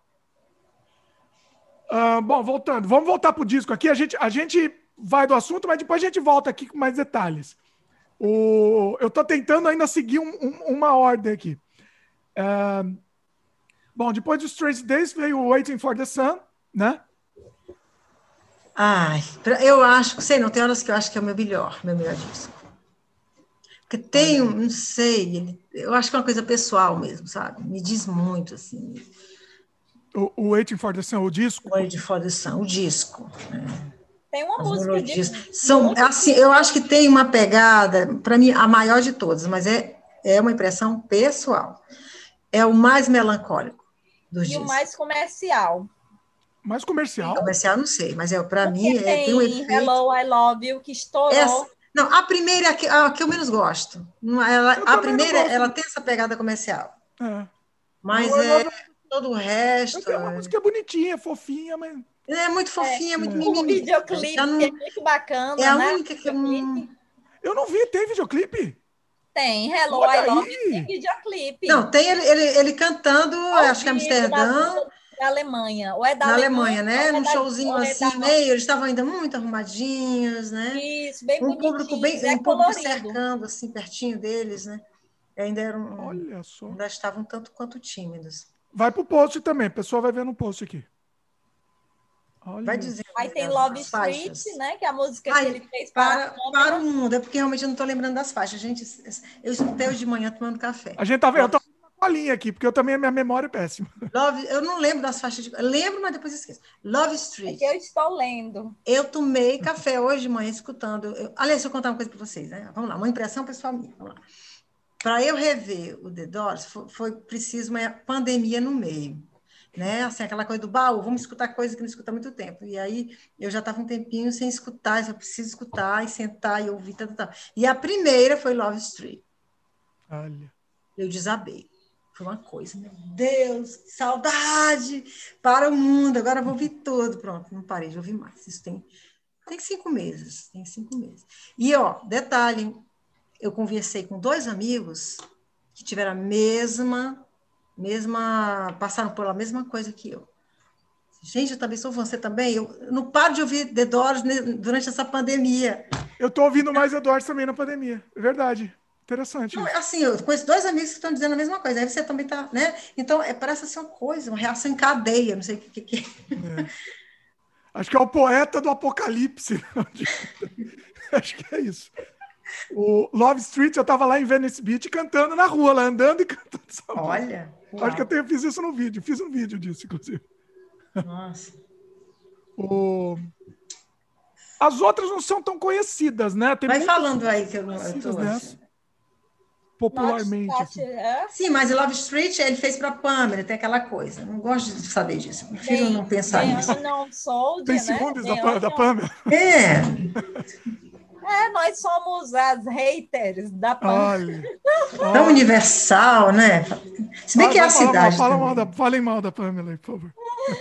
Não, porque senão o vídeo vai ser bombardeado por Ah. pelos fãs dela. Sim, diz aí as outras faixas, Mona Lisa. Você tá O com. Unknown Soldier, né? Unknown Soldier É é. Sim, clássico. pelo amor de Deus, para o mundo. O Também. clipe é absurdo. O clipe é Fico, eu fico, gente, me sobe assim um negócio. O Jim cantando é um negócio impressionante. Aquela, toda aquela performance, né? Porque as performances do Jim, que também serve como minha pesquisa, é, as, as performances dele no palco, né? Esse a simulação álbum é- do, do, do, do Krieger pega a, a, a, a guitarra, né? Simulando uma metralhadora e ele pá, desaba no palco. Né, todo uma, dentro de um contexto da guerra do Vietnã, né, fazendo uma metáfora né, do soldado desconhecido. A letra é genial, a letra é um negócio doido. Pois E é. a gente pode pensar nela assim no mundo de hoje, é para, é pro, sabe, é atemporal, é a Exatamente. guerra, a destruição, e soldado desconhecido, o que ele vai ser no futuro? Um desconhecido. Falando sobre esse álbum, o Di não gostou. Ele simplesmente detestou porque ele queria Ah. fazer The Celebration of the Lisa. Era uma música bem grande, existe Hum. até bootleg dessa música, e são mais de 10 minutos. E xamanismo puro. O Jim estava imerso na cultura indígena, tomando muito peiote. Ele havia conhecido há pouco tempo a Patrícia Kennelly, não é? Não foi nessa época que ele conheceu a Patrícia? Não sei. Na época do A? Patrícia é a, a bruxa, né? Ela era bruxa. É, a, É, a bruxa. é, da- é viva. É viva, tá É viva ainda, né? Então, deu uns depoimentos meio sem, sem noção, né? Que ela que era a mulher dele, que eh, teve aquela história do casamento dentro do ritual da, da bruxaria, eu não, eu não lembro aqui exatamente o nome, não sei. Foi um ritual, um casamento dentro do- da, desse ritual. E ela tem me dizer que a mulher dele foi. A mulher, a, ela foi a esposa do Jim, né? Bom, é ela que diz, né, também. Não tá é, aí isso ganhou, né? Muito, muita gente. Inclusive, inclusive ela, ela fi, ficou grávida dele. É o que eu achava, mas a Mona Lisa acabou de dizer que não. E o livro. Eu tenho uma amiga que estuda a Patrícia e fala. Eu tenho, uma, inclusive, o livro da Patrícia que é Minha Vida com Cindy Morrison. E não há nenhum trecho dela falando de gravidez. Agora, eu não sei se é realmente fato. Falam que o filme do Oliver Stone, ele reuniu várias mulheres da vida de Jean em uma única personagem. E, a, tanto que a Patrícia falou muito mal do filme, porque ela deu a alma dela para ajudar o cineasta, e o cineasta simplesmente deturpou a vida e a história dela. O Jim engravidou várias mulheres, mas não se sabe ao certo se Sério? ela engravidou dele. Então tem um filho do Jim por aí, não é possível? Eu não duvido, não. Não, mas aí, se ele se dedicasse à vida artística, já estaria aí. Tem um rapaz, né? Tem um rapaz que é o Cliff Morrison que estava preso há pouco tempo. Esse rapaz é bem problemático, ele vive preso por porte de drogas e ele jura que é filho do Jim. Mas não tem, não tem prova. Não tem Olha, mas vamos lá. Se fosse fazendo as contas, ele estaria na faixa etária mais ou menos como a minha, cinquentão, né? Cinquentão. É, ele tem, ele tem isso. E se que... for verdade, o Jim Morrison tem uma neta, porque ele teve neta. Uma... Ele tem. Bom, daí isso aí eu pesquisei. Jim Morrison tem quatro sobrinhos, tá, gente? Pesquisei. É, quatro tem. Dois, teve dois irmãos vivos, na faixa etária de 70 e poucos, deram entrevista, uma só, só, só, só vi uma, e a do pai dele também, só uma entrevista, e acabou, não se sabe mais dele. E no, na, quando foi inaugurada a calçada da fama, estava o Manzarek com o sobrinho do Jim Morrison. Tem imagens, o, o, sobrinho do Jim, né? Nada a ver com o Jim, nada a ver. Agora, você, que... você falou desse Cliff Morrison. Eu não, não conhecia, não tinha ouvido falar, fui pesquisar a imagem dele. Também, vou querer Ele saber. Ele é igualzinho. Não Hã? falei? Não é, brinca. É Mas a faixa etária é importante saber, Jimmy, porque... Ele tem a faixa etária para ser filho do Jim. Olha! Porque se ele tiver vinte e poucos era, anos, eu, ele, vai, ele tem idade de ser neto, e não. Eu não... era amiga do, dele no Facebook, aí ele foi preso. Atualmente, quem está administrando a, a conta do Facebook é a esposa desse Cliff. Não que sei doido. se o Cliff está solto ou preso. Depois ele você me passa. Estou se apresentando como o filho do Jim, só que o Ray, o John e o Rob não reconhecem. E se ele realmente for filho do Jim, por que é que ele não fez o DNA? A gente sempre o cobra. Por que, que você não fez o DNA? Porque tinha o pai do Jim vivo, a mãe. Antes mesmo de morrer, deles morrerem, ele já se, se auto-intitulava como filho. E nunca foi atrás. E as desculpas dele sempre eram esfarrapadas. Uma vez eu conversei com ele por direct e só respostas vagas. A Luiz. A Luísa, ela é testemunha disso, que ela era tradutora. É, Não, gente, olha, são, são, são assim, conspirações, né? Ele é no é... Facebook, no Facebook eu já fui amiga, entre aspas, da, do filho do Rob Krieger, já fui amiga do Tony Fanches, que era o guarda-costas do Jim. Olha só. Atualmente tá Essa mulher foi longe? Foi Atualmente longe? eu sou amiga do Paul Ferrara, que é o fotógrafo cineasta do Jim e dos Doris, claro. É, o Frank Liciandro, que escreveu biografias, e por aí vai. Tem muita gente no Facebook. Que bacana, olha só. Tá vendo? De coisa? Olha aí, gente. Agora, realmente, esse, esse filho aqui, eu não sei se ele, se ele é um picareta que só que é porque é parecido inventou isso, né? Mas realmente. Mas é qual é a faixa etária dele? 40, 50, 20? Sei lá, né? Não, Não ele tem uns né? 50 e poucos anos. Então, isso já. Ele tem a faixa etária para ser filho do Jim mesmo. Mas sabe-se lá quantas. A mãe dele era grupo. Falando em grupo, a Pamela Desbares, que é uma, uma das maiores grupos que existe, ela conheceu o Jim nos primórdios. E certa vez ela estava passando pelo um, pelas casas onde ela morava e o Jim Morrison era o vizinho dela e de repente ouviu pela janela de, da casa dela a música Light My Fire. Eu tenho até esse livro, Confissões de uma Grupo e ela chegou a ter uma fé com o Jim, e a Pamela pegou eles no flagra e começou a agredir. A Pamela era muito obsessiva, muito possessiva com o Jim, e o Jim com ela. Mas ao mesmo tempo também era, era livre, livre amor. É, né? é isso que eu ia dizer, gente, é uma época de amor livre, né? Isso aí é, é, reflete muito a época da contracultura. Eles eram essa coisa do amor livre. A faça Pamela, amor, não faça guerra. A Pamela tinha um caso com um francês. Conde. francês? Não, tem a história do Conde, né? O Conde, é, o Conde. Conta aí. Conde Jean. Não sei, essa é história que ela foi, ela foi para Paris atrás do Conde e Jim foi atrás do Pambra, quer dizer. E esse lá, né?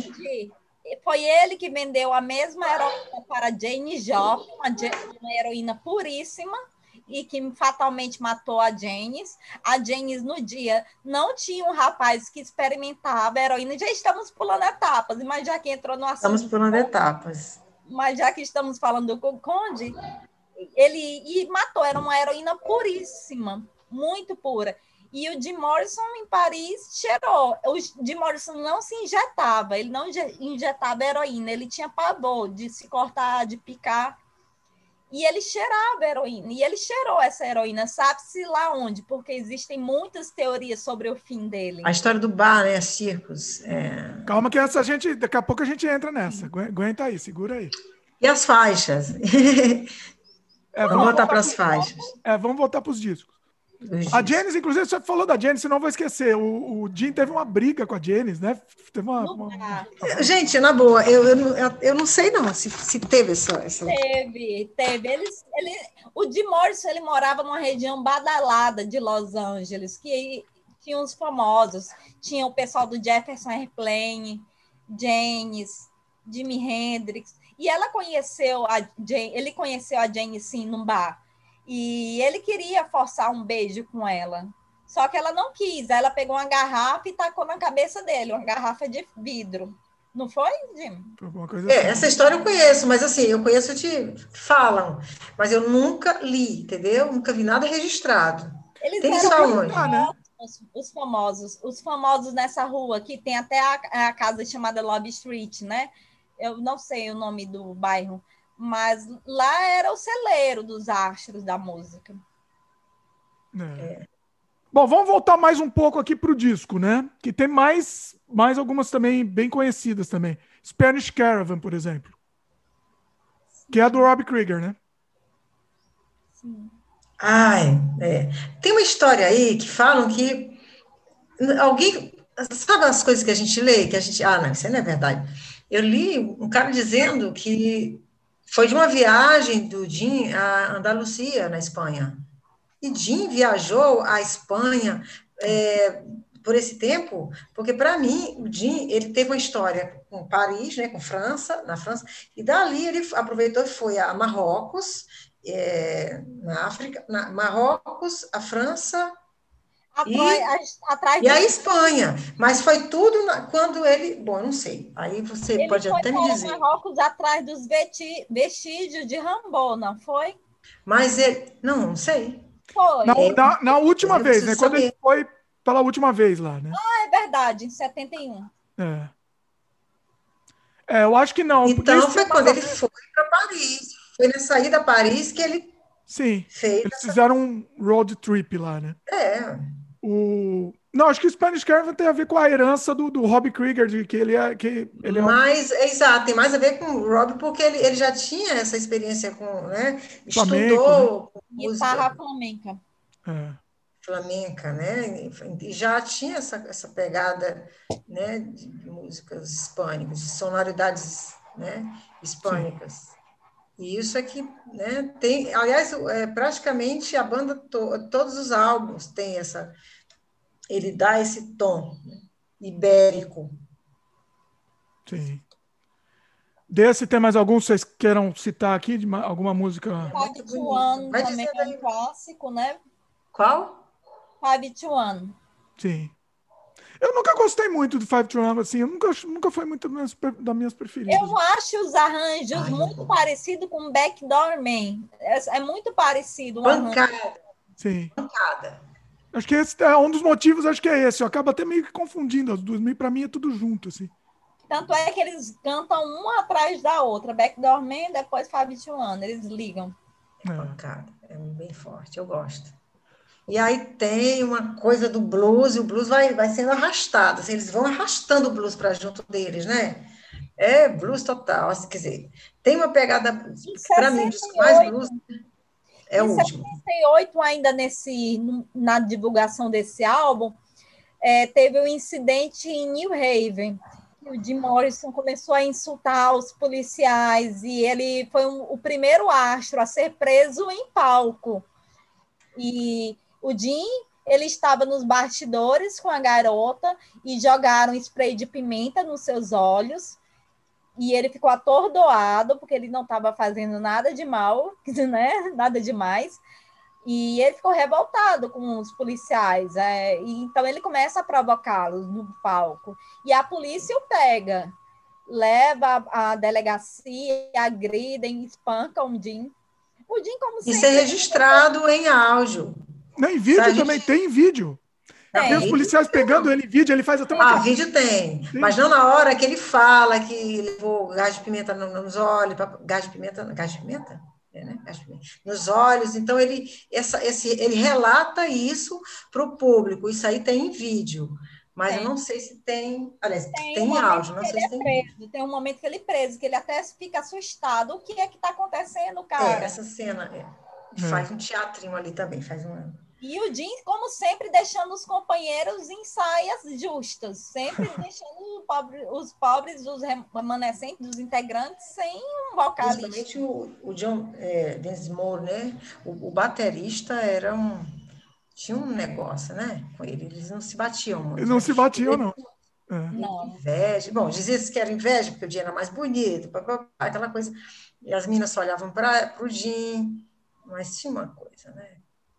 Tinha. Eu acho que era mais o John mesmo. O, o, inclusive, até depois, ele continuou meio assim, né? Tanto é que ele nem tocou depois. Bom, é que eu tô atropelando de novo, né? Não, não vou atropelar, não. É. Mas o, depois, quando voltaram. Bom, não vou falar disso agora, daqui a pouco. É, e aí, isso, isso. Você falou desse incidente, mas aí eu acho que foi nessa época o pior incidente que ferrou a carreira da banda. De Miami? Ah, de Miami? Miami é, é 69. 69. 69. 69, isso. É na, na época do The Soft Parade, né? The Soft... Ah, é, depois, né? Então eles lançaram antes disso, então daqui a pouco a gente fala. É, vamos falar então do Soft Parade. Ah, aí... eu gosto desse disco, adoro. Olha. É um clássico, não é, Tati? É um disco que tem que estar. Tá, tudo bem, de repente, ah, é porque tem que ser muito fã do, do, do, Acho que sim. Acho que tem que ser muito fã também. Mas ele, ele porque ele tem. A crítica foi pesada, né? É estranho, né? Outros, outros elementos em cima, né, da, da, da, deles quatro ali, tem muito mais coisa, tem orquestra, tem não sei mais o quê, e aquilo ali, aliás, a crítica da época, né, já recebeu muito mal, não é isso? O disco. Sim, foi bem mal recebido. É. Fala aí, Mananise. Mas eu acho o trabalho belíssimo. É um álbum seria um rock progressivo, o início do rock progressivo. Você acha? É? Falou, Mary, tem instrumentos musicais, nada a ver com rock. E eles conseguiram unir. Em relação à crítica, Sim. foi ok, só que anteriormente havia acontecido Miami, o acidente de Miami. E foi muito difícil de promover esse álbum, porque a banda estava Sim. queimada. Isso, estava bem queimado. Inclusive, gravaram um show de PBS, Critique, né? Que tem a Patrícia Kennelly entre as entrevistadoras, é, focam bem nela. E, e o Jim estava abaladíssimo. Tem vídeo? Tem. É. Tem legendado, inclusive. E, a, e, as faixas, assim, é, Talk Me. Ai. De, narra eu de mim. Como é? As faixas. A faixa. dizendo. Eu não sei de qual. O Touch Me tem, inclusive, um clipe muito legal, né? Assim, legal. Assim, é uma coisa meio brega. Gente, o que, que é aquilo? É Eu fico. Não, tudo bem. Nos Mother Brothers, né? E... Eu acho essa música um negócio do outro mundo. E uma curiosidade, o Rob aparece de olho roxo. O Jim é. havia, né? Ele não aparece tocando guitarra com olho roxo? Fatme. É, se envolveu numa briga na noite anterior, tem uma história assim. Exatamente. É muito forte, é muito, muito sabe, aquela coisa orquestral, mas ao mesmo tempo, sei lá, o vozeirão do Jim, um negócio do outro mundo. É uma música que mexe muito comigo. Muito é forte, é pancada. Mas a graça. Não é um rock, é um, é um. Não sei nem definir, gente. É até difícil de definir. Mas a gravação do clipe Tatme não é nem uma, um clipe, é uma apresentação. Foi antes do acidente em Miami, incidente em Miami. Ah, foi, eu acredito. É tanto que o disco é totalmente diferente. Está muito centrado igual, ali, né? Ele está igual um boneco. Programa de televisão, né? Um negócio ali muito. É, é um, era o público deles. É uma televisão, provavelmente é, é um programa de televisão, né? Não parece um clipe. Mas o Jim, ele revelou, ele, ele, não sei se só o Jim ou se a banda toda, mas eles não gostavam de público grande. Hum. Eles tinham saudade quando eles começaram a ganhar fama e as grandes turnês, mas eles tinham saudade daqueles. Falar em público grande, um dos problemas de Miami foi a plateia. Havia mais de um milhão de pessoas dentro. Um calor insuportável, né? Vamos para Miami então, já que foi nessa Vamos para Miami, vamos falar. Vamos lá. A minha percepção é. Tia estava completamente embriagado. Então, é. O que, que podia sair dali, né? Como sempre, né? Mas sempre. eu fico às vezes pensando, deixaram, né? Deixaram o Jim, deixaram. Que bom e que ruim, né? Que deixaram. Não sei se bom ou ruim, mas, mas deixaram, né? Sabe quando você não está em condição? Você não está em condição, cara, ó, não vai rolar, mas não pá, manda ver, e deixaram. E aí ele falou o que tinha que falar.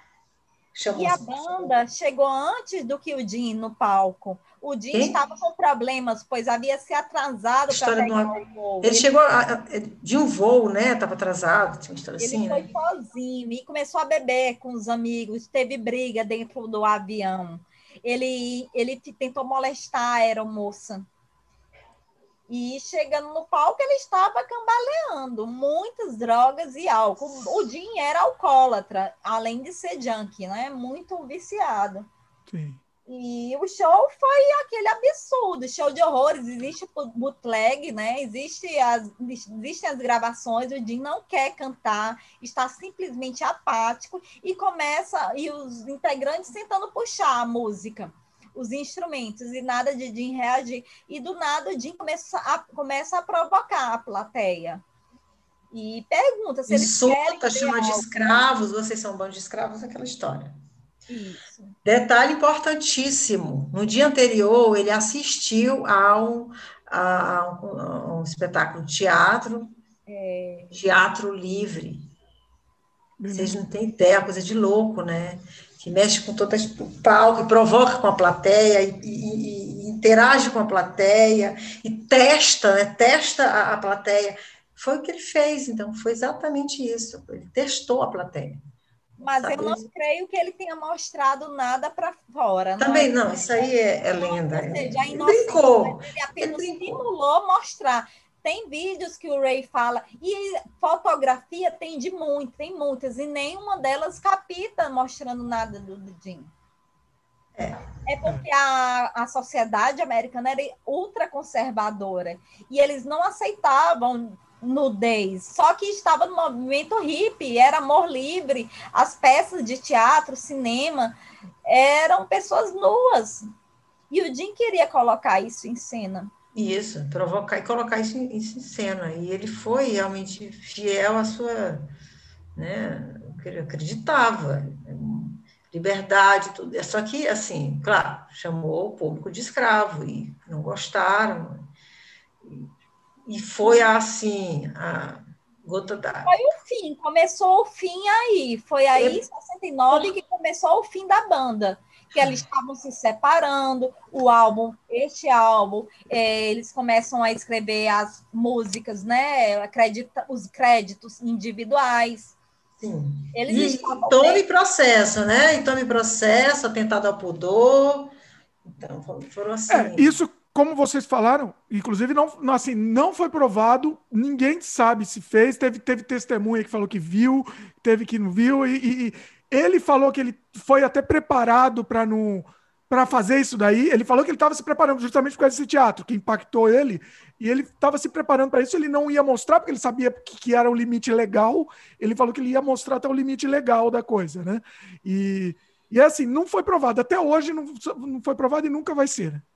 É. Porque fotos, é. nós temos um, um acervo grande de fotos. Eu tenho, particularmente, que eu pesquisei. Não tem. Se é. tivesse, por que, que a gente iria negar?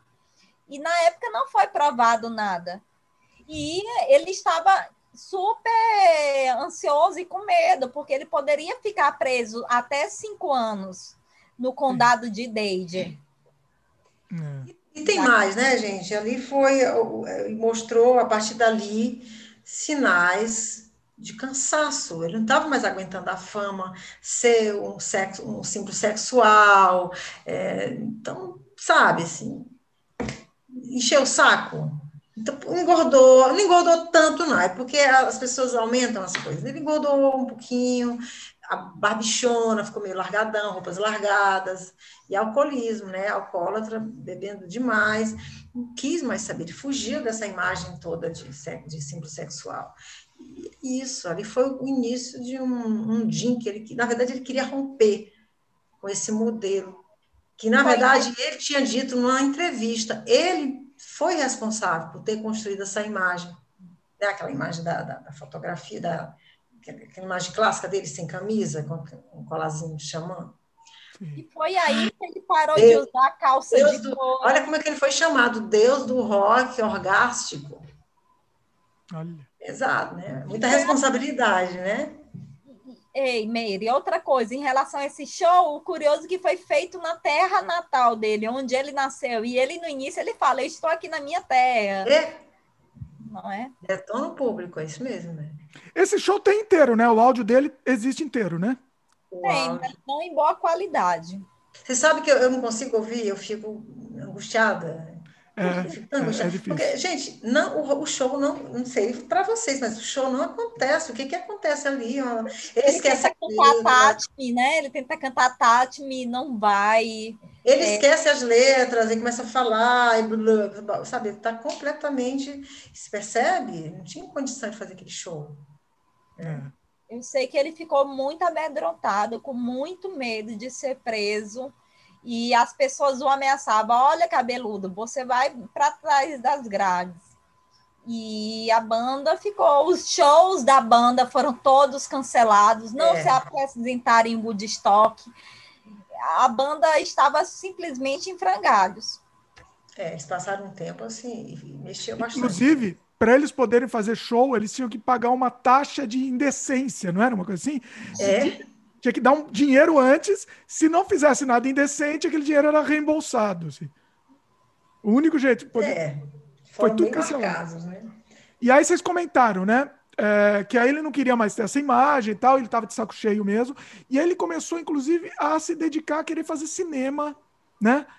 Poesia é. também, que ele sempre fazia, o livro ele sempre tentava publicar tal, mas, é, e, e, cinema, ele queria escrever um roteiro, queria escrever filme. Inclusive, eles começaram a gravar nesse é, HWY, né? Highway, é, Highway. E, e tem esse filme completo no YouTube. É. Tem ele completo, é tanto que eu baixei na época que eu assisti, não sei se tem mais. Mas o e filme tá, o filme tá, é um longa, tá inteiro longa? Eu, é, tá. eu que não tava feito. Pelo menos na época que eu assisti estava. Eu mas não é tão longo assim, é um longa, mas é, é o quê? Tem uma hora? Minutos minutos, 48 a 50 minutos. E curioso sobre cinema, o Jim Morris, Morrison iria ser o, ele iria estrear o papel do Dom Juan do livro do Carlos Castaneda. Castaneda. Eles estudaram juntos na Universidade é. da Califórnia.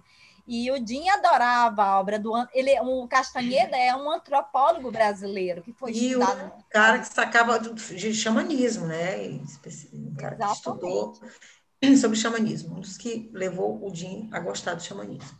E o Jim seria o xamã no filme A Erva do Diabo, só que não deu tempo.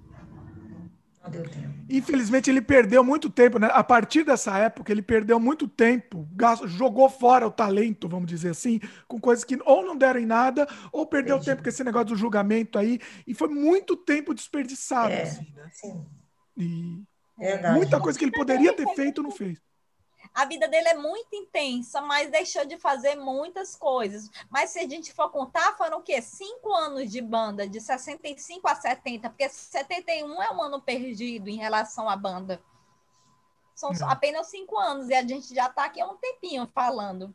Sim, sim, ó, muito, é, exatamente. Foi, é, é, o, o começo foi muito intenso, muito, produziram muito, né? E depois deu essa, esse hiato que começou a perder tempo com coisa meio desnecessária, né? 69. Mas assim, eu vejo uma coisa, é a poesia dele, voltando a falar da poesia dele. Ele, para mim, ele estava só começando.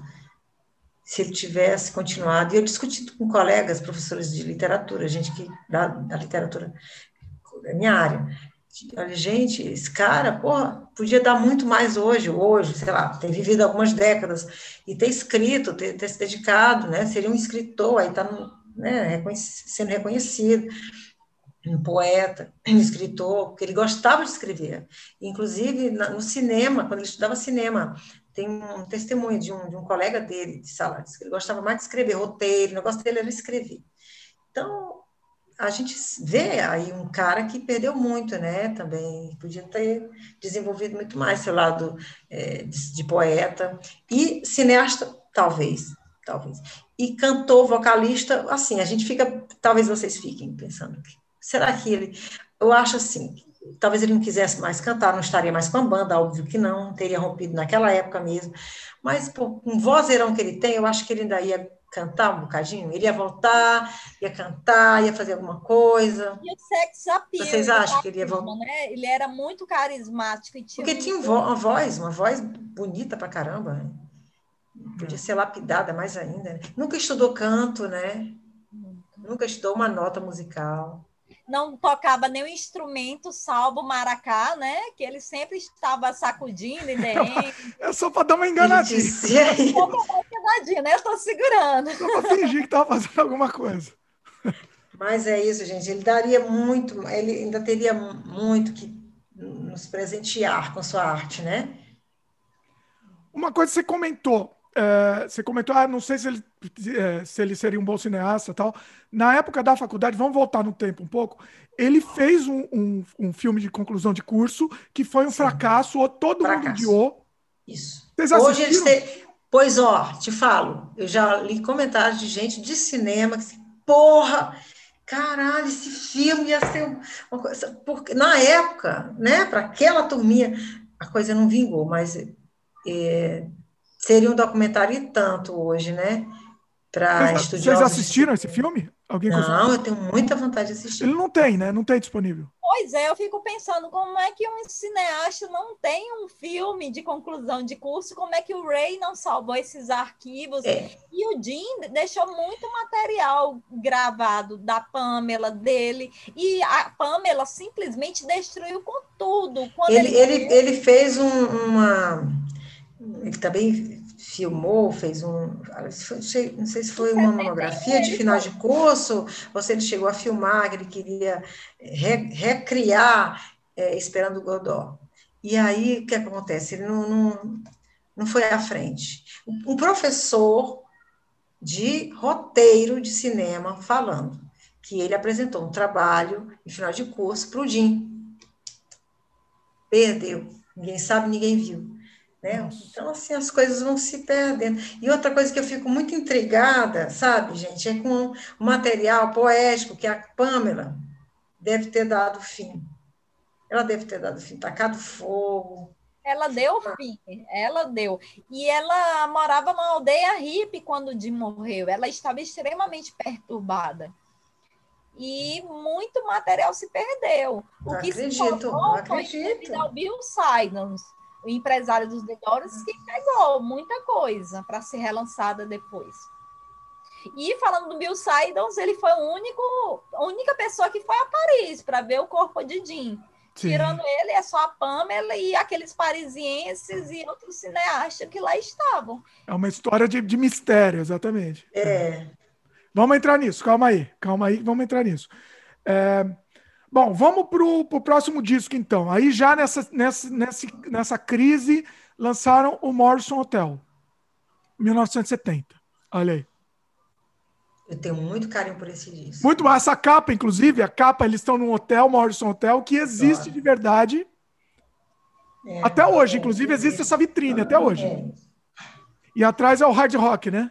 Aí, ó. Cadê a capa? Aí, ó. Clássica. Essa foto também clássica. Aqui? Nossa, olha, mano, eles têm uns negócios, né? Dá uma inveja, olha que coisa. Ela tem uma Cadê? Você tinha tudo, Jamie. Você tinha muito mais do que eu. Eu acredito, você desfez desses discos? Me desfiz. Eu mudei, não teve jeito. Ele tinha Sofri. muito mais coisas. O que eu fiz foi comprar rebalo. É, então, eu queria, quando eu me desfiz, eu falei, não, eu quero que tem, tem, tem que ser uma pessoa que vai cuidar e que vai gostar desse material, né? Que vai valorizar isso. Então, tá, tá em boas mãos. Então, eu tô, tô feliz. Tá, tudo guardadinho. É, bom, Morrison Hotel. O que, que vocês podem dizer? Nossa, eu gosto. Tem um é grande clássico. Né? Ele tem. Né? Vai lembrando as faixas, pelo amor de Deus. É, é, é Waiting for the Sun. House Blues, Waiting for the Sun, You Make Me Real, Peace Frog, Blue Sunday, Ship of Fools, Lane Hole, The Spy, The Spy, né? Uma música muito marcante. Uhum. Queen of the Highway, Indian Summer, Meg McGee. Nossa. O Road Rose Blues é o. Indian Summer lembra, lembra de Andy, não lembra? Indian Summer.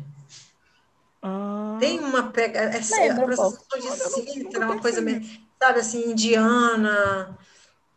Ela é muito lisérgica, ela é e muito anos um álbum que fez a banda ressurgir. Foi um álbum que fez a banda ressurgir, criar novamente um novo público. É, eles voltaram a se apresentar em shows abertos.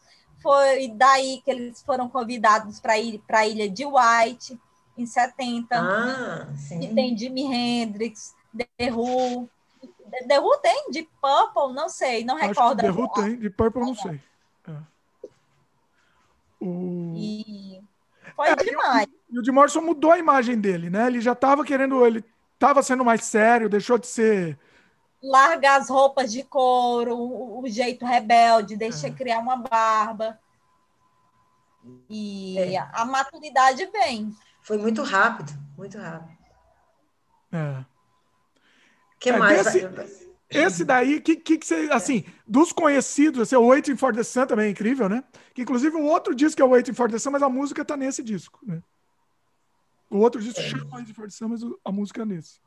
Que é incrível essa música. O que marca daqui é a própria música que estreia, né? Roadhouse Blues. É uma baita música, um blues lindo. Tem a, eu não sei quem que toca a, a gaita. Não sei se é o Jim. Não sei. Tem som de gaita, né? É. Tem alguma pegada aí. Blues, né? Tem uma pegada é blues. Disco de ouro, esse LP sai como um disco de ouro, é bem vendido, bem aceito. Os críticos avaliam a banda com outros olhos, acham que eles estão. Foi uma espécie de uma levantada assim na banda, na moral da banda, não foi? E o Jim foi daí que ele foi, começou a ir para o julgamento, as, as sessões inúmeras de julgamento, que foram vários dias. Miami Trial, né? Trial. Sim. Isso foi bem cansativo, né? Foi um negócio bem, bem cansativo. Sim, porque não tinham provas e registros, eram testemunhais. Então, foram chamadas várias pessoas e muita gente comprada. Sim. E falam que tentaram fazer isso para poder atacar o pai do Jim, que era um almirante, era uma pessoa muito importante. Aí achavam que atacando o filho ia chegar até o almirante. Havia uma guerra muito grande de egos. Ah, uma coisa que esquecemos de falar, uma coisa curiosíssima é que o Jim falou que a família dele, antes, né? Ele tinha falado que a família dele toda tinha morrido. Sim. É. Mais uma coisa meio destrutiva, é. assim, né? Destrutiva. Ou, ou então ele queria poupar a família, né? Porque ele sabia que a identidade a vida, a, a, vida dele, né? Ele sabia do poder dos holofotes, né? Ele sabia da, da, do peso que tinha ser famoso. Então, acho que, de certa forma, talvez ele quisesse poupar a família, sabe? Dessa loucura toda. o Jim foi um ícone da juventude, da rebeldia. Então, seria muito chocante para as pessoas terem conhecimento da família dele. Então, ele procurou esconder esse lado família. E a mãe dele, aqui e acolá, frequentava shows. Não é, Mary? A mãe dele não assistia shows? Poucos, mas ela ia? Tem um episódio, né, da mãe ter ido, meu Deus, o que, que a mãe dele... A mãe do Jim foi fazer o show do Jim, foi o show do Doors. E ele, ele se negou a receber a mãe. Os irmãos. Se negou a receber. Também, gente, pelo amor de Deus, eu acho que eu não teria coragem também. Se fosse não sei o que, eu falaria. Mas o irmão chegou aí ao show da banda. Me chamou o irmão uma vez. Nossa, eu vi um depoimento do irmão dele agora, assim, há pouco tempo. Não sei se ele está vivo ainda, mas é. eles estão fazendo um documentário com o irmão dele. Bem tranquilão, né? Leva uma vida bem. Parece que leva uma vida bem pacata, bem tranquilão. Assim. E não tem nada a ver com ele, né? Assim. Nada a ver. A irmã também, que parece que. Eu tentei mexer para descobrir alguma coisa, acho que eu não sei, mas é bem típica burocrata. Seria bom a assim. gente investigar o Facebook para ver se eles não têm Facebook, a irmã e o Eu já fui atrás, né? Eu queria, eu na verdade eu fui muito atrás de saber se ele tinha deixado um, um legado, uns netos, netos, sobrinhos, né? Eu pensei logo, logo nos sobrinhos, porque tendo dois irmãos e dois irmãos que levam uma vida mais tradicional, mais conservadora, obviamente formaram família. Se formaram família, logo Jim Morris deixou sobrinhos. Então eu fiquei, meu Deus. Mas é, existe, tem quatro deles. Nada, nada nas redes sociais, a não ser esse que foi, que esteve na, no, na inauguração da Calçada da Fama, junto com o Manso é. E o pai dele também foi muito. Tem um depoimento do pai dele, né? O pai dele já, já morreu, é. mas. E o, e o pai dele morreu. Puxa, caramba! Morreu em 2008. Morreu, morreu em 2008. É. Eu tive, eu tive, visitei lá, então, é, o pai dele era vivo. Então, 2008, gente, eu acho uma data recente, né? E a mãe dele também morreu um pouco antes Primeiro do pai. Primeiro a mãe, depois o pai um pouco antes, e morreram já bem idosos, bem idosos. É. E, mas é isso, eles não tinham, tinham cortado todo o contato, então eles não têm nem muito... Sobreviveram sem o Jim, né? O pai do Jim, o pai do Jim certa vez falou pro Jim, olha, você não tem talento para música, esqueça isso. E o é. Jim, você é artista, é. Mas a, ah, esse, teve... esse depoimento, você viu, Jim, o depoimento do pai dele? Como... Sim. É, muito Ele... assim, né? Tranquilo, falando, falando dos dotes do filho quando era criança. Agora fala bem, né? É. Pois é. Agora... Agora, vocês querem ver uma coisa que eu fiquei bastante chocada? Uhum. E eu disse que foi uma descoberta recente. É, eles foram visitar o túmulo do Jim, 20 ah. anos depois, em dois, peraí, 71. 91. Uh, 91. 91, na época do filme eles foram visitar o túmulo do Jim. Olha. 20 anos depois quebraram esse silêncio e tal, foram lá. E tem foto, tem registro. E a mãe foi logo, ó, tira daqui, mandou logo tirar o que tinha de tralha em torno do túmulo, porque é lata de cerveja, sujeirada, né? Flores murchas, porque todo dia ficavam levando flor, e, e fica, né, acumulando. E a mãe mandou limpar e foi, foi, é, foi a partir daí que foi colocado o busto, né? Tudinho? Não, o busto é da década de 80. Na década de 90 é só a lápis. Sim, foi a, a placa em, em grego, grego, né?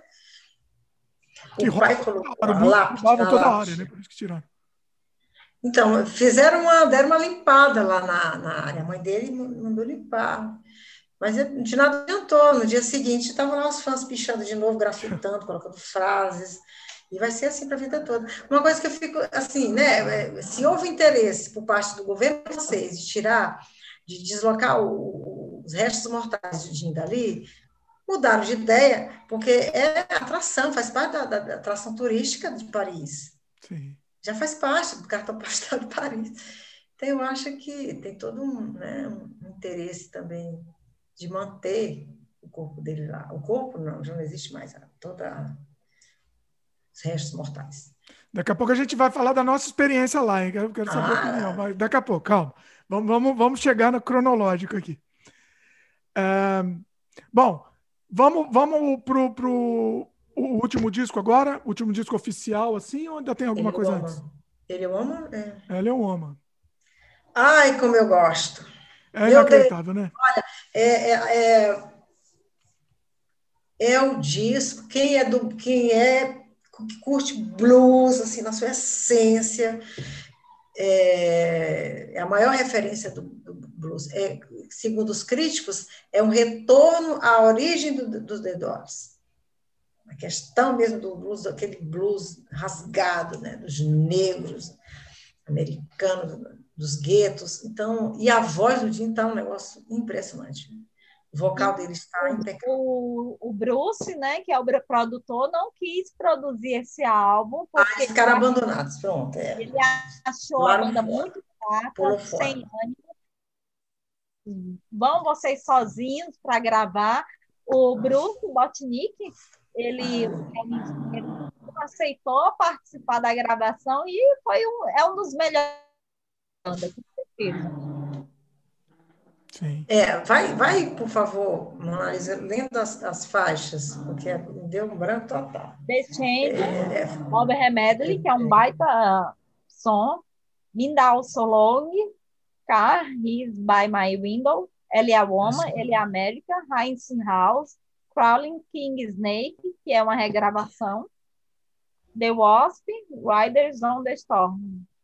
E aqui no meu tem os bônus. O que, que tem de bônus? O América, né? O América, esse, esse, essa música é uma coisa que eu vou, ainda vou descobrir. No final, o Jim imita o som de gaita. É um negócio lindo. Você escuta se é uma gaita ou é a voz dele, sabe? Um negócio assim Impressionante. Eu ainda vou pesquisar sobre essa música. E o Jim grava do banheiro, né? Ele conta de dentro do banheiro porque ele a considera a acústica muito boa. Ele fica um som abafado e a voz dele fica mais grave. Peraí, peraí, você está dizendo que ele gravou no banheiro? Sim, aquele DVD, esse DVD, a história de Elia Woman tem no YouTube completo e traduzido em português. E tem essa história e com fotos do Jim dentro da privada, na, dentro da privada não, na privada. dentro da privada seria cocô, né? Bacana, esse material aí eu vou querer saber, me interessa, interessante, muito rico. É esse, é, é esse disco é. que tem um monte de extra dos outtakes, das, das versões que ficaram de fora, não? Porque tem um, eu ouvi uns outtakes incríveis, porque o Eleoma, a gente não tem mais versão nenhuma, né? Eleoma só existia a oficial do disco, porque eles não fizeram mais show, não existe nada ao vivo, e eu aí. Tenho, eu tenho ali a Woman cantada ao vivo, que ele gravou em Novo México, em 70. Em 70 Ei, eu já ouvi, eu já ouvi, Tim, eu já ouvi. Ah, antes do disco, então. Eu já ouvi não, um áudio. Durante a gravação, né? Durante, ah, antes, eu acho que foi antes. Esse, esse LP não foi gravado em novembro, não? De 70? Deixa eu ver a data aqui, peraí. Porque é, o LP foi gravado final de dezembro de 70 mas foi finalizado em abril de 71.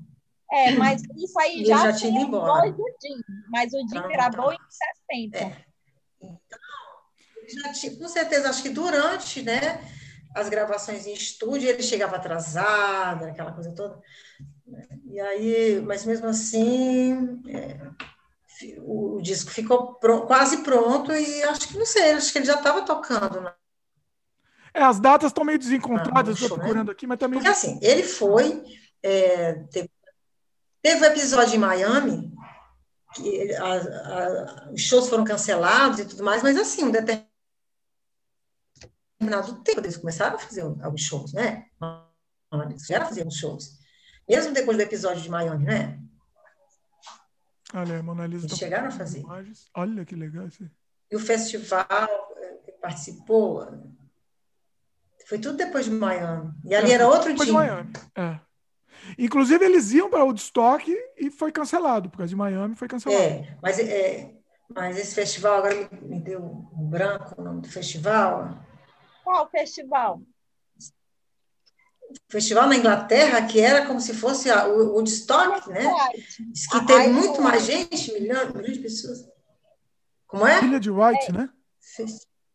É, o Ilha de White. É. Isles White. Ah, sim. Que é. saiu até o DVD. Eles foram, DVD. eles foram. E o, olha, se o acesso foi muito difícil para chegar lá, aquela coisa toda.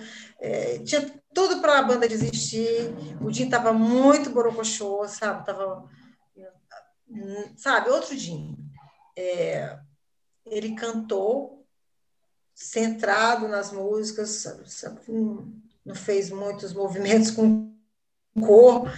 Era outro Dinho. Agora, sim, já li críticas, assim, pessoas dizendo que ele estava no melhor dele. Para quem queria ouvir, estava muito bom, né? Ele estava com timbre de voz muito, muito bom, mas o Dinho, aquela pessoa, aquela figura performática, não estava mais ali. E tem um detalhe importante: o Monzarek deu uma entrevista dizendo que, aos poucos, o, é como se o espírito já tivesse saindo, saindo do corpo do Dinho. Ele já estava é, deixando a banda, vamos dizer assim, aos poucos. Né? Eles já estavam pressentindo isso. Com certeza pressentiram isso quando ele foi para Paris, né? que podiam ter mais volta. É. Ele foi meio, meio que ele deixou as pontas, ele fechou as pontas antes de ir. Né? É, mas teve um telefonema que ele, que ele deu, ele ligou para o Densmore, logo, logo o Densmore. Ele ligou, perguntou como estava o sucesso do disco Ele Oma e tal, conversaram, e na conversa ele perguntou, quando é que você volta? E o dinheiro, eu passava, dar um tempo aqui, depois eu volto, passar uns meses. Isso já estava bem perto dele morrer. É. Existia, né, talvez essa possibilidade dele voltar, dele tocar vida. Olha, qualquer, é, qualquer comentário sobre um suposto suicídio, isso aí não existe. Eu, eu não acredito. O suicídio no sentido de que ele, sabe, que ele deixou. É, a heroína foi. Né, que tenha sido uma morte intencional da parte dele. Não foi, não foi intencional, mas é o vício, né? Quem está usando droga, ela está cometendo indiretamente o suicídio. Sim. Bom, vamos detalhar então um pouco mais a, a morte né, dele. A, é, primeiro ele foi para Paris para dar esse tempo, né? Como é que foi? É, na cabeça, é, assim, a visão que foi mostrada para todo mundo, é que ele foi dar um tempo, e foi isso que ele realmente demonstrou. Tinha vários processos nas costas dele, então ele precisava dar esse tempo e se dedicar mais à poesia, né? Mas, assim, também existem outras histórias de que ele bebia demais, ele aprontou também por lá, né? Você sabe que ele quis saltar no, no Rio Sena, ele queria mergulhar à noite? pular no Rio Sena para nadar, assim, que, né? as loucuras de Dinho.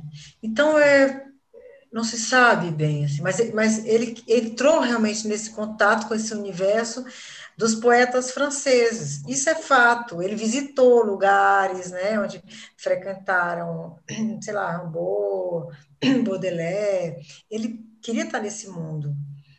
E agora tem uma história tão estranha que, que a gente pode ver, a Mona Lisa até me dizer, de que ele tinha dito para Pamela que queria ser enterrado lá, né? Mas assim, saiu uma outra história, assim, como ele chegou lá, né? Teve a história que a Pâmela foi antes, ele foi depois, não é isso, Mona Lisa? Ela vai contar. Sim, ela gente. foi antes, ela que sugeriu ao Jim para ir para Paris, mas na verdade a Pâmela era muito obsessiva e queria o Jim só para ele. E como ele estava com ficha negra nos Estados Unidos, ele acatou a proposta. E o Jim estava muito mal de saúde, ele estava com pneumonia, praticamente um tuberculoso, porque ele fumava muito Fumava cigarro. desesperadamente, é. É, tanto é que tem documentários, autópsia de famosos, as últimas 24 horas de Jim Morrison, e ele estava muito mal mesmo. E é. procurou ir a Paris para se cuidar, porém não foi o que ele fez. É. A história que rola é essa mesmo, né? E que acabou se entregando ao álcool, né, continuou ao álcool e ao cigarro. E viveu lá quatro meses, né, viveram de março a julho de 71, e a história que todo mundo conhece da banheira, que existem duas versões. Me chegaram duas versões, assim.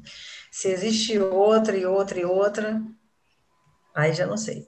Mas aí conta, Mona Lisa, das duas versões. Ele foi encontrado morto na banheira do apartamento onde viviam, em Paris. É, essa é a história oficial da Pamela, que eles estavam curtindo a noite no apartamento que eles haviam alugado. Inclusive, eu tenho um amigo de Goiânia que foi para esse apartamento, ele ainda existe. Eu tenho até um mapa completo dos últimos dias de Jim Morrison em Paris. Aí tem essa versão, que eles estavam curtindo no, no aparte hotel e o Jim, não se sentindo bem, foi para a banheira. E lá ele descansou, mas essa história é furada. A Pamela estava querendo despistar a polícia, já que ela era usuária de drogas junto ao Jim. E, que, na verdade, ele morreu no bar, no bar, né? Aí, é, essa é a versão que eu acho mais confiável e certa. Que um bar frequentado. Rock and Roll Circus.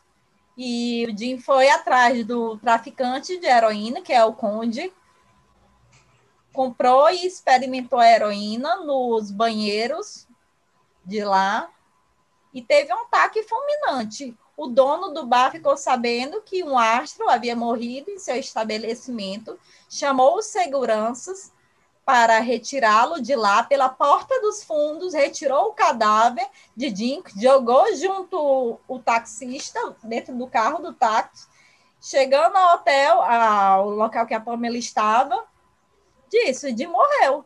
E ela não chamou imediatamente os socorristas.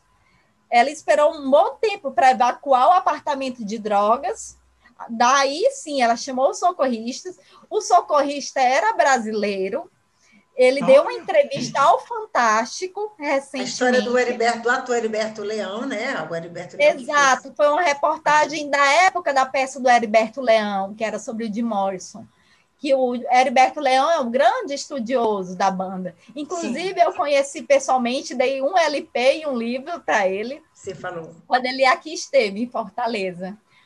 E Heriberto tem o socorrista. O socorrista é brasileiro e ainda está vivo. Ele ainda está vivo. E deu essa reportagem ao Fantástico. Porém, não, eu, ele se encontrava no YouTube e a reportagem saiu do ar. Procurei no Globoplay, mas não tem. Aí tem essa versão, que ele, eles foram socorrer o Jim, só que ele estava sem vida, não fizeram autópsia, a necrópsia, quero dizer, não fizeram necrópsia, o, o, o, médico legal apenas assinou um ataque cardíaco. Isso e mesmo. aí morre o Jim. ele morreu numa madrugada do dia 3 de manhã bem cedo, né? E o resto é lenda. Ele foi enterrado na parte mais inópsia, é, mais pobre do Père Lachaise, que vocês puderam comprovar que é bem afastado. Lá contém restos mortais de combatentes da Segunda Guerra Mundial. A Pamela colocou ele no pior caixão falam até que ele teve as pernas cortadas para caber. Por isso que é tão pequena a dimensão da tumba. Nossa, e é muito pequeno mesmo, né? Olha, você falando assim é, é impressionante. É. Essa Porque é meio enfiado num canto, assim, né? E fazia muito calor lá em Paris, que era verão, em hum. julho, pleno julho. E o corpo dele não foi enterrado imediatamente, passaram-se dias.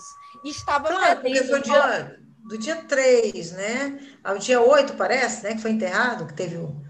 Sim, né? aí o corpo Nas dele... leis americanas, sim, a gente sabe que é, demora, mas lá, lá na França não sabia.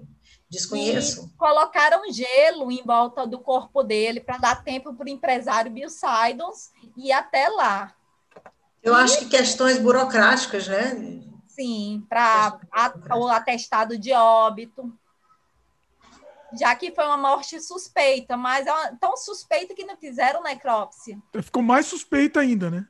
O, o empresário, inclusive, que ele foi e ele falou que ele chegou lá e estava o caixão lacrado. Ele não viu. É. Isso? Conta aí. tem essa versão. Só que esse empresário, ele não dá maiores detalhes, ele ainda é vivo, se eu creio eu.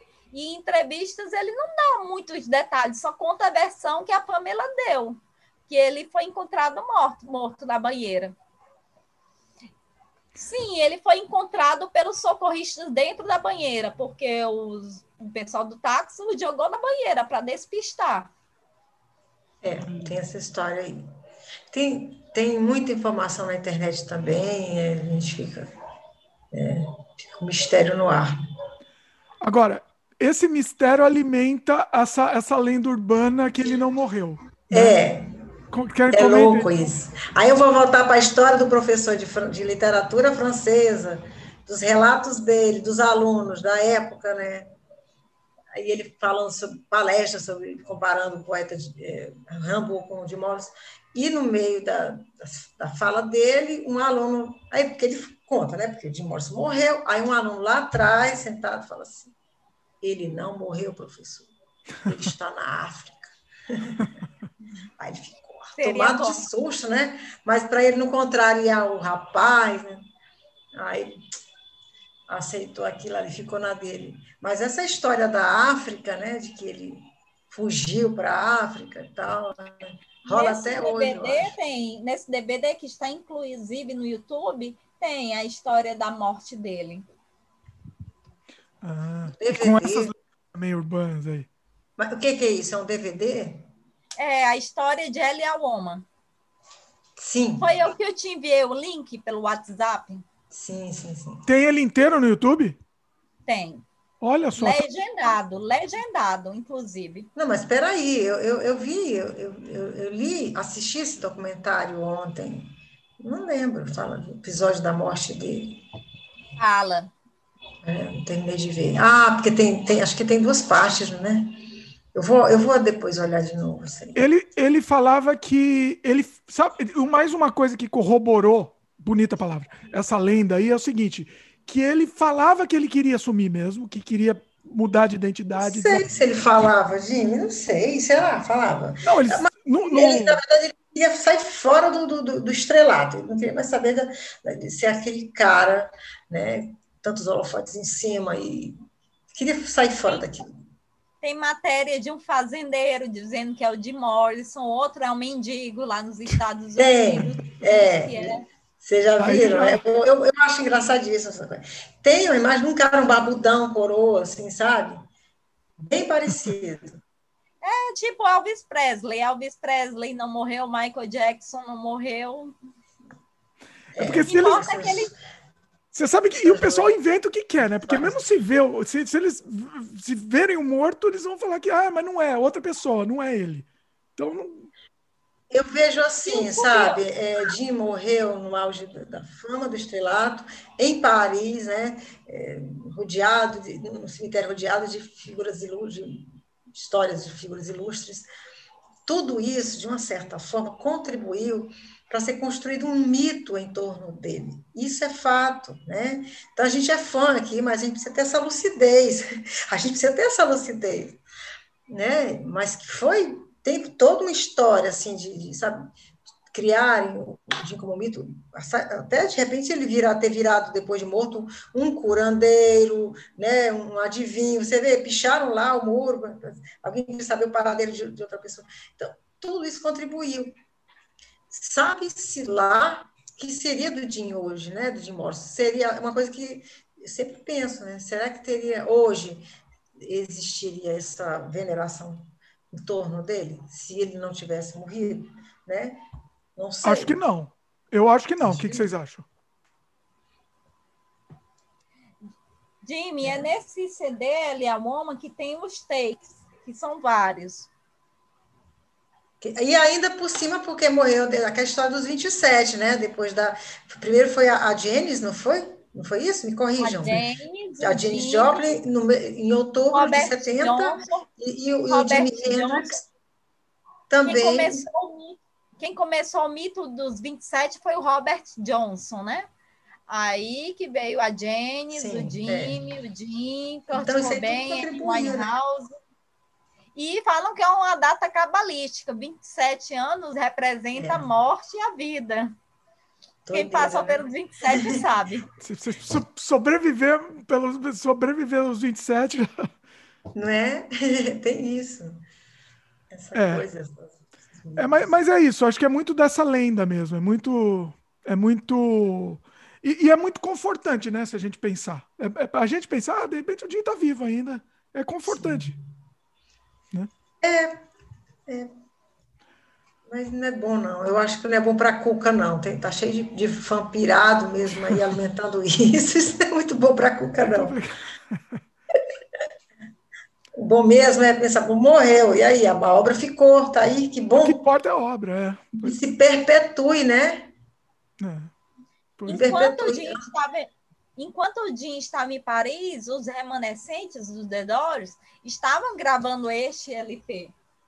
Olha, ela tem Outras Olha vozes. a Mona Lisa tem até. Outras vozes, Mona Lisa, cara. Outras vozes. A, gente, a, a, casa da Mona Lisa tem que virar um acervo, você concorda, gente? Tem que virar um, né? Para visitação. O museu da Aí, quando ele morreu, lançaram este álbum. E foi muito mal aceito pela crítica. Totalmente. Mas peraí, você falou que ele ainda estava vivo quando eles gravaram? Sim. Então eles tipo, meio que assim, na verdade ele saiu da banda, então, oficialmente saiu da banda, é isso? Sim, sim praticamente foi expulso. Eu acredito que foi o seguinte, Jim estava em Paris. Então, eles, o que, que eles fizeram? Se reuniram, vamos experimentar um sonzinho aqui, vamos, vamos, vamos criar alguma coisa, né? E aí, nesse criar, depois da morte dele, se juntaram por aí, o fizeram mais alguma coisa. mal foi o, foi o título da banda, né? The Doors. Eles poderiam ter lançado com outra nomenclatura, mas eles quiseram forçar a barra, tentando vender algo que não é mais a banda. É. É. E o nome está bem claro, né? Outras vozes, né? Assim. Outras vozes. E que já assim, segundo a crítica, espera sempre a voz do Jim aparecer e não vem. Nossa, eu não conseguiria escutar, não. Mas é bom o disco. O disco é bom. Eu acredito que deve ser delicioso, deve ter uma, umas pegadas maravilhosas de jazz, de, de, de blues, tudo. Nossa, com certeza.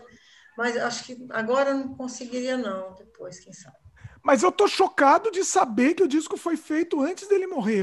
Para mim, ele sempre foi lançado, feito depois. Sim, não. depois de. Lançado não. Lançado não foi antes, não. Ele não, lançado... não foi lançado antes, foi lançado após a morte de Jim, mas e eles já estavam gravando. Sim, 72, já foi gravado. eu acho, né? No ano seguinte já, né? Será que eles não estavam gravando aleatoriamente? Aleatoriamente. Mas eles, isso, eles sempre fizeram. Você, você viu da história da banda, eles fizeram muita coisa assim, juntando coisa daqui, dali. Esse hum. vai para um álbum, esse que não dá para um álbum joga para o outro. Eles eram meio caóticos nessa coisa de, né? Até para de repente pensar, de repente colocar a voz do Jim futuramente, compondo, criando música para colocar depois a voz do Jim. Mas é só em 78 que fizeram o Ana América Prey, Prey e foi. Aí depois eles lançam esse álbum, que é uma coletânea, que é uma ah, capa belíssima. Não capa, conheço. É uma aquarela, né? Olha que bonito. Como chama essa coletânea? Ah, eu, eu procura aí, eu não sei eu ver aqui. Toda psicodélica. Afasta um pouco assim da Weird câmera. Scenes inside, of, inside the Gold Mine. Legal. Isso. Que é, o, que é uma, uma frase do The End. Né? Agora, coletâneas tem Sim. muitas, né? Tem muitos, muitos álbuns de coletâneas. E é um disco duplo. É? E que, Mas aí é, aí é, é, é, é, é para pegar dinheiro, né? Sim, é o que eles fazem até hoje, caça-níqueis, porque é, não tem mais nada novo. Não, assim, ficaram dois, né? O Monzarek morreu em 2013, não é isso? 13. Então, é, só restaram dois. Eles devem fazer, claro, trabalhos uh, isolados, trabalhos. Eles são muito requisitados para fazer palestras, óbvio, né? Sim. O, Aí, depois desse álbum, eles viram que não tinha projeção, eles lançaram Full Circle. Eu achei essa, essa capa fantástica. Que capa linda! Eu não, não, não conhecia. Não conhecia? São dois álbuns, dois álbuns do, deles, três. É o Full Circle, né? Isso. Olha, afasta mais um pouco para a gente ver a capa. Eles fizeram logo em seguida. O, o, o Outras Vozes, eles fizeram lançaram em 72, um ano depois da morte do Jim. Esse, esse aí álbum eu sei. é de 72. Esse álbum é de 70, 72, Full Circle. 72 também? Os dois, então, eles lançaram no mesmo ano? Não, o outro é 71, é isso? Exato, o Other Voices é de 71. Então Esse é porque é já 72. existia alguma coisa feita mesmo, com certeza. Nossa, pega mal, né? No ano que ele morreu, já lança um Eu sem ele. acho, né? Hum, é. Pega mal isso. É. É. Mas tudo bem, a vida continua, dá para entender. É, Mas sei são lá. músicos, né? Eles não iam ficar na mão, eles tinham que tocar a vida. Eles se apresentaram em shows, só os já três. fizeram é, apresentações, já, já é, Eles tinham levaram um programa na. TV. Eles tinham um programa na TV que era bem jazz, bem interessante, mas não tem a mesma musicalidade. Falta o espírito, o espírito rebelde. Espírito do Jim, né? Sim. É, eles são muito comportados, né? Os três. Na verdade, é, acho que The Doors é isso, é, é- são os quatro e acabou, né? Tem que ser. né? Eles equilibram, né? A gente já vai Depois, entrar, inclusive, com a, com a tentativa deles. Daqui a pouco a gente vai, vai nesse assunto também. Estou querendo manter a ordem aqui. Bom, e aí depois em 78, que a gente até falou um pouquinho, mas acho que agora a gente pode falar. é, inclusive, vocês querem falar da questão da poesia também, o An American Prayer, né? Que foi o- a poesia Nossa. musicada, que eles musicaram a poesia. É, é, um- é um- é um disco para fãs e, e- e, assim, é, para quem curte a música, o rock, né, do- da banda, não é, vai se decepcionar, porque não é um trabalho é, de, de mu- musical, é um trabalho de poesia, é uma poesia que foi musicada. É- é- são, foram duas gravações, é, a Mona Lisa pode me ajudar aí. Foi, se não me engano, uma- foi no aniversário do Jim, em 8 de dezembro de 70, já perto dele para Paris, e teve uma outra gravação antiga. Foram duas gravações que ele, que ele teve, que ele fez em estúdio, pegou o gravador e começou a declamar seus poemas, né? Dali eles pegaram esse material em 78, fizeram um fundo musical e ficou um negócio belíssimo. E não é para Cara, é, é- é voz, é praticamente a voz. O fundo musical é só um, fundo, é uma coisa assim que não fica muito em evidência. Tem algumas, algumas pegadas bem legais, como aquele do, do Texas, como é que chama? Você tem Ele aí, fez- ali, ali- ali tem uma montagem também. Ali é o seguinte: tem, tem trechos de, de- de- canções que ele fez, tem. Não tem do registrado do, do que foi registrado no livro, isso eu já vi, do Delors, não tem. Mas tem trechos das músicas que eles fizeram, né? E ali ele jogou também no gravador e acabou lá no, no álbum de 78, nesse álbum, American Play Você é tem aí para mostrar? compilação, acaba sendo uma compilação. Ah, acho que a Mona Lisa deve ter para mostrar aí para gente. Você tem aí? Mostra aí. Eu guardei. Eita. Eu posso O desligar para álbum custa 250, um LP que custa 250 conto. Eita. Ah, é porque já mostramos aqui, né? Já mostramos, inclusive. Ah, é, é tá É certo. verdade. E assim, é, é, é- é belíssimo. É, um, é um, um trabalho que ainda vou explorar, sabe? Ainda estou no começo, que é a poesia do Jim. E esse álbum vem junto, né, com o livro. Não tem só o livro de Lorges, né? Tem o- últimos escritos. Detalhe, o que virou uma, uma assim, uma apanhada de poemas que foram encontrados nos cadernos dele lá em Paris. E aí os amigos próximos eh, enfim, transformaram, entregaram para a editora e transformaram num outro livro. E eu estou aguardando, fiz o pedido, estou aguardando, porque eu quero ler, né? Óbvio. é- E esse disco, você era- vê que não é Quem era o Jim Morrison nos últimos momentos, né? Sim, é, é, exatamente. O, a eternização dos últimos momentos. E esse disco, eu não sei como, como que ele foi recebido na época, porque ele não é uma coisa popular, né? Nem um pouco. Ok, para os fãs, para os, os fãs ainda antigos, a banda estava bem esquecida, mas foi bem recebido pela crítica. claro que sempre tem aqueles que falam que eles são caça-níqueis, o que não deixa de ser, que eles estavam querendo uma graninha também. Mas foi uma homenagem tanto, eu, nesse, olha, eu nem vejo assim, nesse, tudo bem, ganhar, ganharam dinheiro, de uma certa forma ganhar dinheiro, mas, mas é, é perpetuar né, o trabalho do Jim como poeta, porque ele não conseguiu exatamente ser, ser tão visibilizado quanto na, na, na, época que, era, que a banda estava aí no auge. Então, esse, esse trabalho foi, assim, uma homenagem muito preciosa, muito bacana. Eu gosto, eu gosto muito. Aí, depois de 78, a banda fica calada, quietinha. Em 1980 sai a Bíblia, a bibliografia Daqui Ninguém Sai Vivo. Bombástico esse livro. E também foi traduzida para o português. Daqui Ninguém Sai Vivo. Português é. de Portugal. E a banda fica no esquecimento. Aí é a época que o Oliver começa a coletar dados para poder fazer assim em biografia. O, o, o filme, o filme do Oliver Stone foi baseado nesse livro, né? Sim. Porque a gente vê, não... a gente lendo o livro, a gente percebe mesmo que é, é, é, tem muitas passagens assim, exatamente. São igual. perguntas que eu também me faço, assim, porque é, todos foram baseados em pesquisas, né? Entrevistas e tudo. E, e... Mas tem coisas, tem. tem no livro, não tem, não tem no, no filme. Livro narra, no livro narra a cena que ele se depara com os índios mortos. É logo no início do livro. Eu acho assim, que tem de bonito, para não jogar totalmente esse filme no lixo, o trabalho do Val Kilmer. Usa uma pausa, peraí. Mas odeio, odeio o filme assim. não, a gente tem que reconhecer o esforço do Val Kilmer. O esforço, porque não é fácil, sabe, incorporar e tal. Não deve ter sido fácil também o personagem sair dele, né? Então, assim, teve o mérito do, do ator, pelo amor de Deus. E, e assim, merece um Oscar. Ele merecia um Oscar, o Val Kilmer. É, não é fanatismo, mas ele encarna muito bem o Jim. Mas ele não parece com o Jim. Não, parece. Mas não tem nada a ver.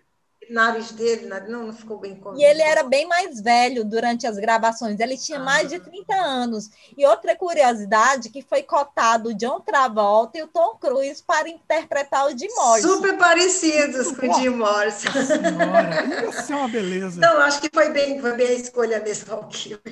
Não, ele, a atuação dele tá ótima, realmente. É. É. Agora, é, é algumas passagens do filme achei interessantes foi exatamente do, do, do espírito xamânico, assim, quando aparecia, assim, né? Fizeram aquele, jogo de imagens, ficou bonito, mas mas não deixou transparecer o lado poeta dele, não deixou, sabe, mostrar o lado dele mais sensível, que ele era uma pessoa, dizia-se, né, que ele era um cara, um cara educado, um cara, sabe, que é, sabe, que não era aquele doidão, aquele loucão o tempo todo, que ele tinha os momentos dele, mas então, o, filme distorce muita coisa, né?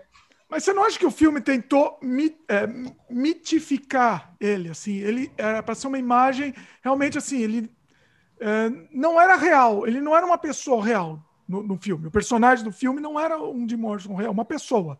Né? Ele era um, um mito mesmo. E o filme serviu para criar esse mito. Talvez isso. Olha, olha só, a Manalisa mostrando o, o, a trilha do filme aí. Sensacional. É, não, não deixa. Assim, também eu, eu, eu acho que teve, talvez tivesse uma boa intenção do, do, do diretor de, de, sei lá, estava é, fazendo o quê? 20 anos de morte do Jim, né? Vamos homenageá-lo de alguma forma. Se não saiu como se esperava, mas eu acho que teve, talvez tivesse essa pretensão, apesar de que também foi uma então, campeão de bilheteria, eu acho que deve ter estourado, deve ter feito assim, eu não lembro bem, eu não, eu não assisti na época no cinema, eu, depois eu aluguei uma fita, né, um, um DVD no locador, aquela coisa toda. Mas no é, cinema, só se falava. No, no cinema, no cinema, a faixa etária era acima de 18 anos. Olha. Então não teve tanto sucesso no cinema. Agora, nas fitas VHS, sim, foi um estouro porque éramos menores de idade. É, né? A gente, quando a gente assistiu, inclusive. o... VHS, você lembrou bem, foi a VHS mesmo. VHS. Vocês não acham que isso criou. Assim, a gente começou a gostar. Por causa do filme, né? Então, é essa é. coisa, ele, ele não re, sendo retratado como uma pessoa real, ele sendo retratado como, né, como ele, é, ele é um, um símbolo lá, no filme ele é um... Vendeu bastante o disco, tá? O, o disco do, do filme e o DVD também, não só do, do o DVD, mas o disco. Eu até tenho ele por aqui, mas é, é complicado você ter como referência o filme e um os álbuns que você escuta, você escutou, conseguiu comprar na época, sei lá, e ficar só naquele, né? É, é muito complicado. Eu acho que hoje, né, gente, com essa tecnologia está toda a nosso dispor, a gente pesquisa e vê muita coisa, muita coisa. Se você quiser realmente esmiuçar, você vê muita coisa, que é o que eu tenho descoberto, né? A história da, da igreja, né? Nossa, é cada coisa que a gente só tem acesso hoje. Né? Antes a gente não tinha. Eu fico imaginando, ficar ouvindo, sabe, as músicas e sem ver, sem ver, sem ter uma, né, uma noção maior de como que era, né? E tem muitos documentários, né, Mona Lisa? Mona Lisa pode dizer isso também. Tem muitos documentários aí. São muitos documentários. Já vi um bocado. É, e, e, mas eu acho que é isso, né? O filme serviu para reavivar a, a memória. Tá, o Dodge estava esquecido antes do filme, né? Sim, foi lançado esquecido. com 20 anos, né, da morte do Jim, em, em 91. É. E os fãs começaram a se interessar, gente que não conhecia, então foi positivo por isso, porque reacendeu foi. a chama. É, acendeu a chama. E foi muito positivo por esse uhum. lado. O ruim é que muitos fãs têm aquela imagem do Jim depressivo, maluco, um alcoólatra. É tanto que eu não gosto que chame o Jim de Jimbo, porque o Jimbo é o de Morrison alcoólatra. É. Já não, não é que ele queira fugir da realidade. né? Mr. Moon, Mr. É, eu prefiro o Lisa King. E o, os próprios membros da banda também não gostaram do filme, né? O Ray Manzarek falou ele, que ele odiou, ele queria fazer uma versão dele do filme, né?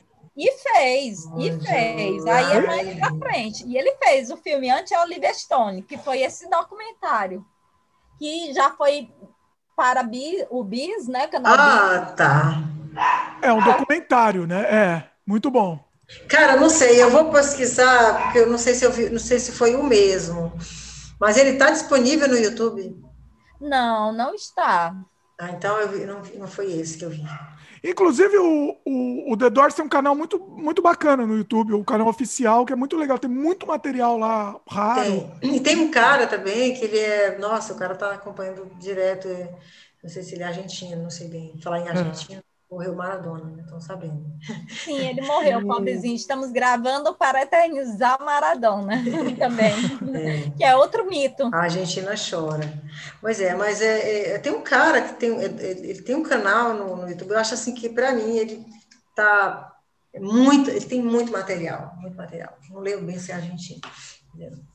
E aí, é, que bom, né? Que bom, porque mantém, mantém essa, essa chama acesa né, da, da, da para perpetuar a figura dele, da banda. Eu acho que hoje, com a internet. Agora, sabe uma coisa que eu sinto falta? Assim, que eu acho que, poxa vida, me pego pensando, cadê as pessoas que estiveram no show? Eu, vendo, né, assistindo vídeos e, e documentários e tudo mais, adoro ficar lendo os comentários, porque tem muita coisa que a gente garimpa dali, né? Muita informação interessante. E eu vejo gente dizer, já vi, né? Eu estive lá, eu fui a esse show em 68, eu estava lá. Isso para mim. Aí as pessoas ficam, nossa, como foi, não sei o quê. E muita gente pra, é, poderia também usar essa sua experiência, né? E, e ajudar né, os fãs do mundo todo, divulgando, de repente, uma, uma imagem, uma, uma passagem, sei lá, do show, alguma coisa nesse tipo que eu, eu acho que ainda tem muito que ser mostrado.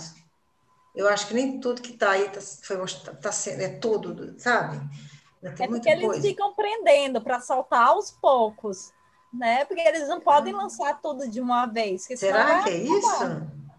Sim, é tanto que foi lançada uma música inédita, que é uma, essa música aqui no SLP, que foi Xmel Sonais. É uma música exclusiva deste álbum, que foi lançada posteriormente. E assim como essa música, existem outras também inéditas.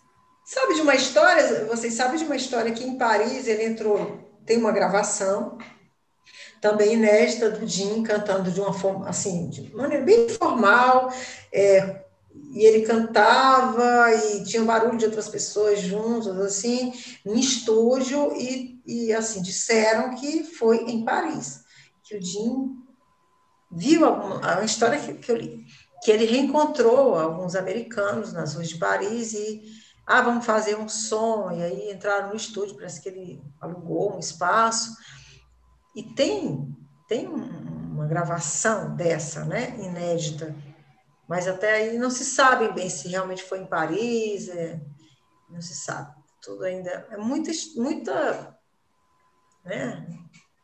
Avançando, assim, avançando um pouquinho a linha do tempo, nos anos 2000 os The Doors se reúnem, fazem um programa de televisão com vários astros de rock da época. E saiu o DVD que eu também tenho guardado. E é muito bom o show. É um programa. Depois ele vai pra, com o Ian, né, do The Cute, fazer. Manzarek fazem... veio ao Brasil, né? Ele veio ao Brasil. O Manzarek. Vieram, vieram. vieram eu, eu, eu, não sei, não foi só o Manzarek? Eu tava nesse show do, do Brasil, de São Sério? Paulo, foi, foi incrível, incrível. Ah, eu pensei, vieram. Os três, os três vieram. Ó, pessoal, você só me desculpa que tem um cara com uma motosserra aqui do lado. Aqui. Não, às vezes quando ele passa alguma coisa ouvir, aqui. Não dá para ouvir. Não eu estou tentando deixar mudo o meu, o meu som aqui enquanto eu não falo, para não, não atrapalhar, porque tá, tá difícil. Mas foi incrível, para mim foi assim, foi espetacular. E, e, o rapaz lá cantando imitava o, imitava o Jim, né? Assim, tentava fazer de tudo para imitar, mas eu para mim eu via ele nublado, assim, eu, eu, eu via os três, só ficava vendo os, os, os na verdade os dois, porque o, o John Desmore não foi, né? Só foi, é, só o, o Ray Mazarek e o Rob Krieger. O Desmore, o baterista, não estava muito na vibe de acompanhar. Não, ele não gostou, ele falou mal, né? Sim, ele colocou na justiça o Ray e o Rob na justiça, porque eles estavam utilizando o nome The Doors. Aí eles tiveram que modificar, eles colocaram The Doors New Century, né? The Doors of the 21st Century, acho que Pronto, assim. é esse mesmo o nome. É. É, foi, foi quando é que a gente vai contar a história de Paris? Vamos contar, Cal. Vamos contar de Paris. Só, só deixa eu contar essa história do show. O interessante do show é o seguinte: todo mundo ficava no show pedindo The End né?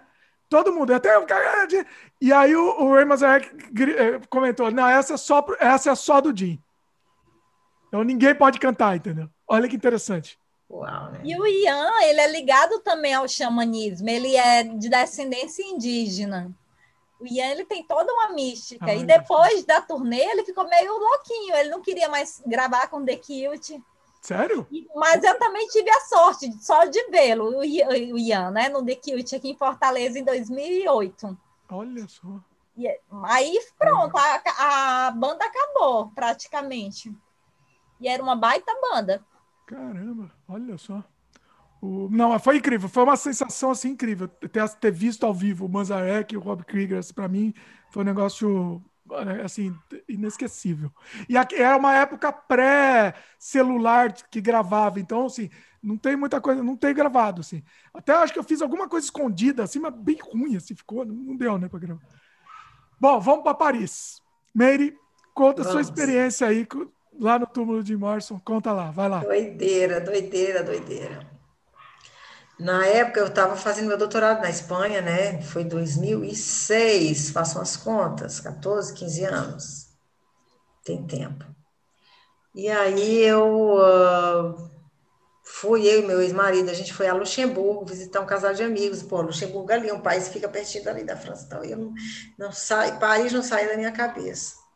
E a gente estava com pouca grana, né? Então, vamos lá, Paris, Paris, Paris. Porra, assim, olha, se eu não visitar agora, então vamos lá, e a gente foi bater lá e assim, fomos para voltar no mesmo, o grande, assim, a grande aventura da minha vida, eu acho que foi, fomos para voltar no mesmo dia, pegar o trem, sabe, dar um rolê rápido, como é que ia, né, caber tanta Paris em poucas horas, mas deu certo, a gente acabou ficando por lá, a gente encontrou, fez um contato e acabou, ficamos dois dias. E aí, adivinha? Eu não queria ver nada primeiro, eu não queria. Torriei, fui, podia esperar. Arco do Triunfo, cena, pode esperar, eu quero. E eu enchi tanto o saco do meu ex. Ele não era fã, mas ele, porra, vou contigo, vamos lá, vai realizar teu desejo. Eu vou logo cemitério Père La Chance. E aí foi. Tá, foto. Agora, para minha surpresa, não estava lotado, cara. Não estava assim, sabe? Eu vi que tinham as pessoas seguiam aquela coisa, né? Aquele caminho. Eu vi que é, tô, os passos levam ao tomador de Morse. E lá fui eu. Tirei foto, tem direito. Agora, eu não alcancei o celular com internet. Então, não tenho registro em vídeo, só fotos. Ó, olha a diferença que faz 14, 15 anos atrás. Mas foi assim, a sensação, não sei explicar, um misto de ansiedade e sei, contemplação, respeito, é tudo junto, é uma mistura de sentimentos. E sai de lá atordoada. Então, é uma experiência tanto. Só para fechar minha fala, ano que vem, né, é 50 anos de morte do Jim Morrison. 50, uma data bem redonda. Então, eu até escrevi um artigo sobre isso, tem um artigo que eu vou divulgar, e eu falo, vai ter festa na, Pierre Lachance, vai ter, vai ter cortejo, vai ter, vai ter ritual, vai ter tudo. Eu imagino que vai ser uma baita festa. E eu acho que é, vai estar longe de ser esquecido, sabe? E aí eu fico pensando, meu Deus, eu quero ir a Paris. tá lá. Mas, enfim. É Sabe-se lá sonho, quando. Meu sonho aí nessa data. Mas foi, já, já valeu, assim, sabe? Tem gente que fala, ah, eu fui duas vezes, fui três vezes. Ah, gente, já valeu. Já valeu. Deixa eu contar minha experiência também lá no, lá no cemitério também, que, que foi incrível. Foi, foi, acho que foi em, em 2007. E foi isso. Ah, 2007, um ano, um ano depois que fui. É, eu tinha pouco tempo também em Paris. Eu acho que fiquei dois ou três dias, mas fiz questão. E é muito afastado, né? Ele é mais afastado. E então, não, questão... não tinha celular com internet. Já existia? Não, não tinha. Foi, foi, na, foi na, na mão mesmo. Teve que se virar para ir. É uma e... máquina fotográfica mesmo. É, não, eu filmei. Eu consegui filmar. Inclusive, vou colocar até no link aqui o meu, minha, minha experiência lá no cemitério. Não, tá no link aqui. Filmadora, você podia também estar com a filmadora. É, com a filmadora, exatamente. E eu, eu, foi, foi muito emocionante para mim. Tá aqui no link também. Eu vou, vou anotar aqui, tá nos links comentados. Uh, mas foi isso também. Você, você chega lá, é, é uma coisa, é, um, é, um, é realmente uma emoção indescritível. Porque parece uma coisa. É, falando assim, é, as pessoas que escutam, ah, não, não faz sentido. É, é mas para a gente é diferente, né? A gente sente uma, uma energia, assim, é uma coisa é diferente, não dá para não dá para explicar, né? Mas eu não vi lotado, assim, não estava cheio. Quando eu fui não tinha uma pessoa, foi mais incrível, porque assim não tinha uma pessoa no cemitério inteiro, assim, foi um negócio. Isso foi que hora? Meia-noite? Sei lá. Gatinhos, só tinha os gatinhos, porque lá é lotado de gato. Como que não tem ninguém? É... Paris é tão cheia. Não Toda sei. Hora. Não sei porquê. Estava é, é tudo vazio e ficou mais, mais, acho que uma experiência mais interessante. Com uma coisa Foi que mais... mês? Eu fui mês de maio, abril, maio, não lembro. Nossa, eu não lembro. Tava calor. Tava calor, eu não lembro exatamente o mês, mas foi acho que por aí, inclusive. Não sei se foi do, da hora que eu fui, eu não sei, foi muito de manhã. É. Mas foi, foi assim, foi um negócio incrível. Assim, você fica um, um, uns momentos lá pensando, né? E, e, e, assim, não tem muito o que ver, na verdade, né? Porque eles porque o túmulo em si não tem, não tem mais o busto, é, não tem nada. Né? É. Vai ver o quê, né? Mas, Mas é... assim, eu recomendo. Para quem é fã, eu recomendo. Assim. Se, se não é fã, o, o próprio cemitério é, é bacana de ver que tem outros túmulos conhecidos. É. Então, mas é, é uma para quem é fã, uma experiência muito, muito. É... Mas não faltam flores, né? Sempre tem, sempre levam flores. Sim, sim. Sim. velas. Eu vi um copão assim, com a, eu tirei foto de um copo com uma caneca, assim, com cerveja e uma ah. vela seca dentro, assim, deixa lá pro gin, sabe? Tinha, tinha algumas coisas também, eu não lembro. Tinha, tinha bebida, acho que tinha. É. Sim, são muitas oferendas. Eles não deixam gin sem cigarro e nem cerveja. É, Mas... E flores. Porque tem um poema é dele né, que fala, a música que fala. E uma coisa curiosa, uma coisa curiosa, assim, que fica um, um, vigia lá meio que olhando, assim. Eles acham que tem que pagar um vigia 24 horas só para vigiar o, o, túmulo do, do morso. Porque, assim, acho que deve, que deve ter gente fazendo besteira. Já fizeram muita loucura. E, e ela é isolado, né? É o único túmulo que é isolado. Ele tem um. Não, uma gradezinha, uma gradezinha. dá para pular. É, tudo bem. Mas, assim, é, é, é, já tem o cara te vigiando e tem a gradezinha, então você não vai chegar muito perto. Essa grade é muito fácil de, de, de, de pular, cara. É porque eu não quis, eu não fiquei quieta. É, mas, não, eu não pulei porque é, tinha um cara vigiando, senão eu Não, mas tem filmes, é, aliás, tem muitas fotos, muitas na internet, de fãs que sentam, que ficam ali do lado. Tem uma foto de uma dona que ela está deitada no túmulo do lado do Dino, deitada, dona ali. É, é. doideira, mas ó, sem contar na, no, nas ao longo de décadas. Fotos e fotos das mais loucas, os fãs mais loucos. É né? tanto que tem um filme, é, um, lobis, um lobisomem em Paris, o um remake, que aparece a tumba do Jim Morrison e o casal fazendo amor em cima dela. Eita, Olha, que doideira. Eu não assisti o filme porque era muito ruim, eu ouvi falar que era muito ruim, mas eu acho que agora eu vou assistir. Então. É a versão 2. É só para é ver a cena. Dois. Olha só, muito bom. Mas é mágica, é mágica. Mona Lisa, Mona Lisa você, ia, você ia ser emocionado. É, Mona Lisa ainda vai. Irei, ainda irei, ainda irei. Quem é fã, né? Mas é bacana essa coisa do, da, de você saber. E, e, tem uma história, Mona Lisa, acho que já postou isso, né, Mona Lisa? Da, da, do, do, da lápide? As cenas mais antigas, né? Mesmo da. Não sei se no mesmo ano que morreu, ou no ano seguinte, 71, 72 é, não tinha nada, areia. E Era... assim, você imagina, porra, a primeira impressão que me deu, pô, o Jim foi enterrado como indigente, cara. Indulgente, foi. Né? Ele foi. Ele Nossa, foi. Que, era só sabe, o cara é um desconhecido. Era só é depois é que foram melhorando, né? Era só terra batida, e umas senhorinhas cuidar, colocar as rosas, um, alguns músios para enfeitar. É, Aí na década de 80 é. que começam a construir alguma coisa. Era só uma pedra horrível e o busto que foi furtado. O busto que foi roubado, né? Tem essa história do busto. Sim. Tem gente e não, que... sumiu, né? Nem não se sabe, né? Desapareceu mesmo que achava, Aí né? é tanto que no filme do Oliver Stone aparece um busto no final, mas não é o mesmo, é um outro que eles constroem, que eles mandam fazer. Mas e o outro é roubar de novo, né?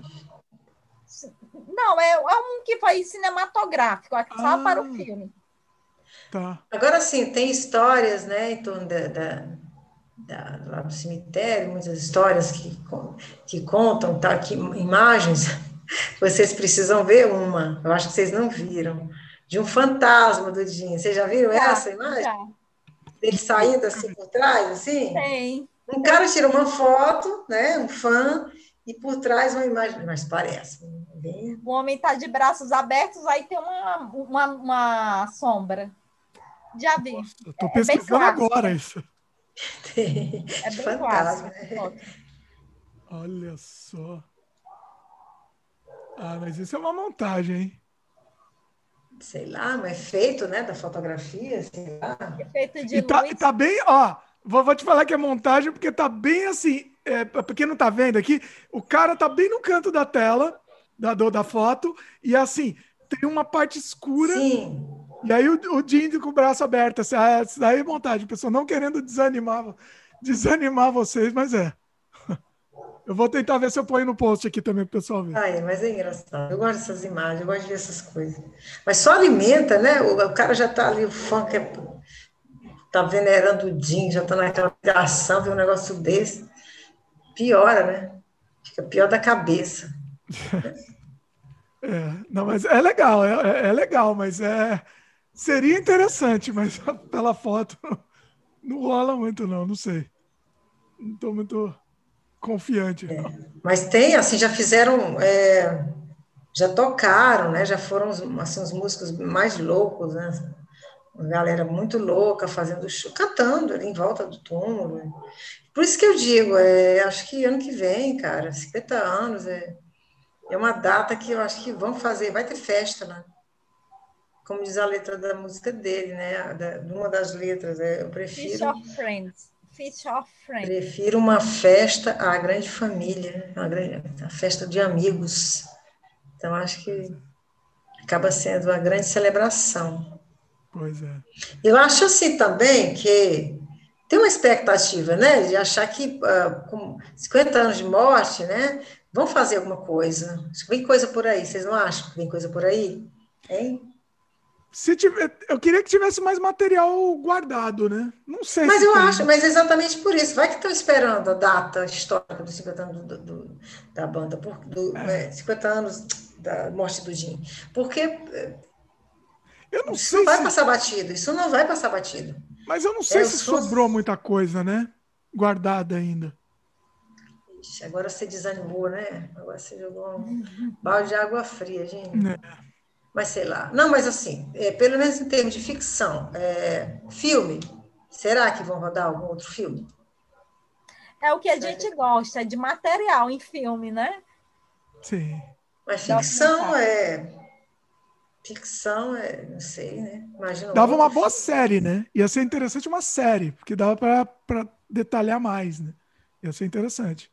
Eu gosto de documentário, gente, porque aí documentário vai lá nas imagens, entendeu? Nos depoimentos, nas testemunhas. Ah, eu acho assim, riquíssimo. Mas sei lá, né? Eu acho que você, realmente que você falou de tudo, já disse tudo, já fizeram, fizeram. Né? Muita gente já escreveu livro, já fez documentários, o que mais resta, né?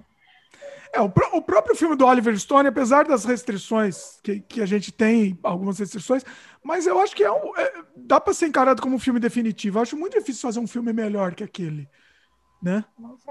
É, virou um clássico, né? É, pois é. Mona Lisa, você que é colecionadora aí, o que mais você tem de interessante para comentar que você tem aí que, que digno de nota aqui que a gente não falou ainda? Vai conversando com a Mary, que eu pego um livro bem raro, bem bacana. Eita, lá vem Olha Pode só. ser? Lá vem a Mona Lisa com as coisas dela, bem antigas, bem Vem ela com antigas. as, com as- E ela compra as coisas da época mesmo. Tem um livro que ela me mostrou hoje, 68, eu acho. Como é que pode? Ela, olha, o Jim ainda era vivo. Ah, é. Depois. É uma primeira biografia. Ah, e a biografia, mostra aí. Olha, É a de Morse e The Doors. De E quem que foi que 69. escreveu? Quem foi que escreveu? Eu tenho uma listinha, mas sei lá, não sei se É tá da época? Mike Jane, de 69. E é, um- é mais uma entrevista, um bate-papo, pergunta o que, que cada um faz. É um livrinho bem fininho, 95 páginas. olha que interessante. Aí eu tenho esse livro, Mary, que você iria delirar, que é o Jim. Morrison Scrapbook. E é um livro cheio de coisas Eu bonitas. quero, eu, eu quero ler. Olha, eu quero, eu vou ler, eu vou ler, dá licença, porque ainda estou. Tem muita coisa bonitinha, assim, memorável, né? E, e, e Mas de aquele foto, livro o que que, que você é? falou que é. Oi? É foto? O que, que é? Mostra, mostra umas páginas dele pra gente ver. Deixa eu ver aqui. Tem muita coisa bonita. Tem um É livro que é riquíssimo de imagens, não sei se é esse. Olha só. Riquíssimo de imagens, de material. Isso, aí é um material muito fino, muito bom. mesmo. Aqui tem, legal. aqui tem um boletim escolar do Jim. Esse. Tem um vídeo no YouTube de um cara divulgando isso aí. Divulgando esse. É, esse o al- canal Alta Fidelidade. Canal É, outra fidelidade, exatamente. É. Aqui é uma cartinha escrita pelo Jim. É porque a minha câmera não tá boa esse horário. é. Ah, mas dá para ver assim. Mas isso tem na internet também. Tem muita coisa, as cartinhas dele, inclusive as correspondências dele em Paris com, com o produtor dele. Né? Uma cartinha da, da igreja, da primeira comunhão dele. Olha, São que coisas caras. Tem o primeiro poema do Jim. que interessante. É um livro fantástico. Tem o testamento que ele deixou para Pamela. Ai, Olha. Quem quiser procurar, chama Jim Morrison Scrapbook, é isso? Isso. Procura aí, pessoal, que é, que é incrível, incrível. E quem quiser ver um pouco, vai, vai quem estiver só ouvindo, vem no, vai ver no YouTube também, que a gente está mostrando. Desenhos feitos pelo Jim. Ele, ele, ele desenhava muito. Olha só, isso é novidade, hein? É, desenhava, sim, sim. Ele desenhava, ele era um artista, um artista marginal. Que incrível, olha. Poesias dele escrita à mão. Claro que é uma cópia, mas toda a letrinha dele. Olha que bacana. Aí vem tudo meio que destacável, assim, né? Tudo, é, to, ele é um livro em 3D. Que interessante. Um livro que eu tinha, Mona Lisa, acho que foi para você. Que era um livro com todas as letras, não era? Com a, as partituras, todas as partituras. Eu, eu tenho um livro das partituras. Bem grosso. Mas eu comprei no Submarino, no site Submarino. Eu comprei ah, ele que... novo. Não sei, então. É. Mas poesia, olha, tua cara, tudo com a letrinha dele, Meire. Olha que lindinho. Olha, papel pautado. Já viu alguma coisa no Pinterest? Que legal. A Pamela é que dizia Já que a letra dele era de criança. É e aqui é a letra de Riders on the Storm. Ah, tá, já vi também. É, hoje está bem disponível. Mas assim, uma coisa é você ver na tela do computador, outra coisa é você ter esse material assim impresso, né? Um material muito bom. Muita coisa, gente. Eu tenho uma bibliografia do Ray Manzarek e do John Densmore. Olha, tá vendo? A, a casa da Mona Lisa tem que ser aberta para os fãs, né? Virar assim uma, uma... Porque os fãs vão depredar. Eu tinha um disco, não sei se foi para você, Mona Lisa. Qual? Eu tinha um disco do Ray Manzarek, o Golden Scarab. Ah, é? É. Eu não tenho, eu não tenho. E eu, te, eu tinha também um disco de, entre, de depoimento, um CD duplo, acho duplo, triplo, quádruplo, sei lá, de depoimento do Ray Manzarek. Eu tenho uma box, é uma box set pretinha, é. caixa, e The Doors Are Open.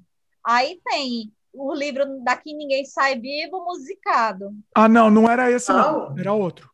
O meu era o Golden Scarab. Escuta aí, quem não conhece, é muito bom esse disco só do Ray Manzarek. Ah, é? Chama Golden Scarab. Eu não muito tenho bom. nenhum álbum individual, porque para mim não me interessa. Olha, não. Mas, mas que ano? Que ano foi isso aí? Esse disco tem a, a, a, a, alma do Doors. Esse Golden Scarab é muito que, bom. Que ano foi? Que ano foi? Que ano que é? Eu vou pesquisar que aqui para confirmar.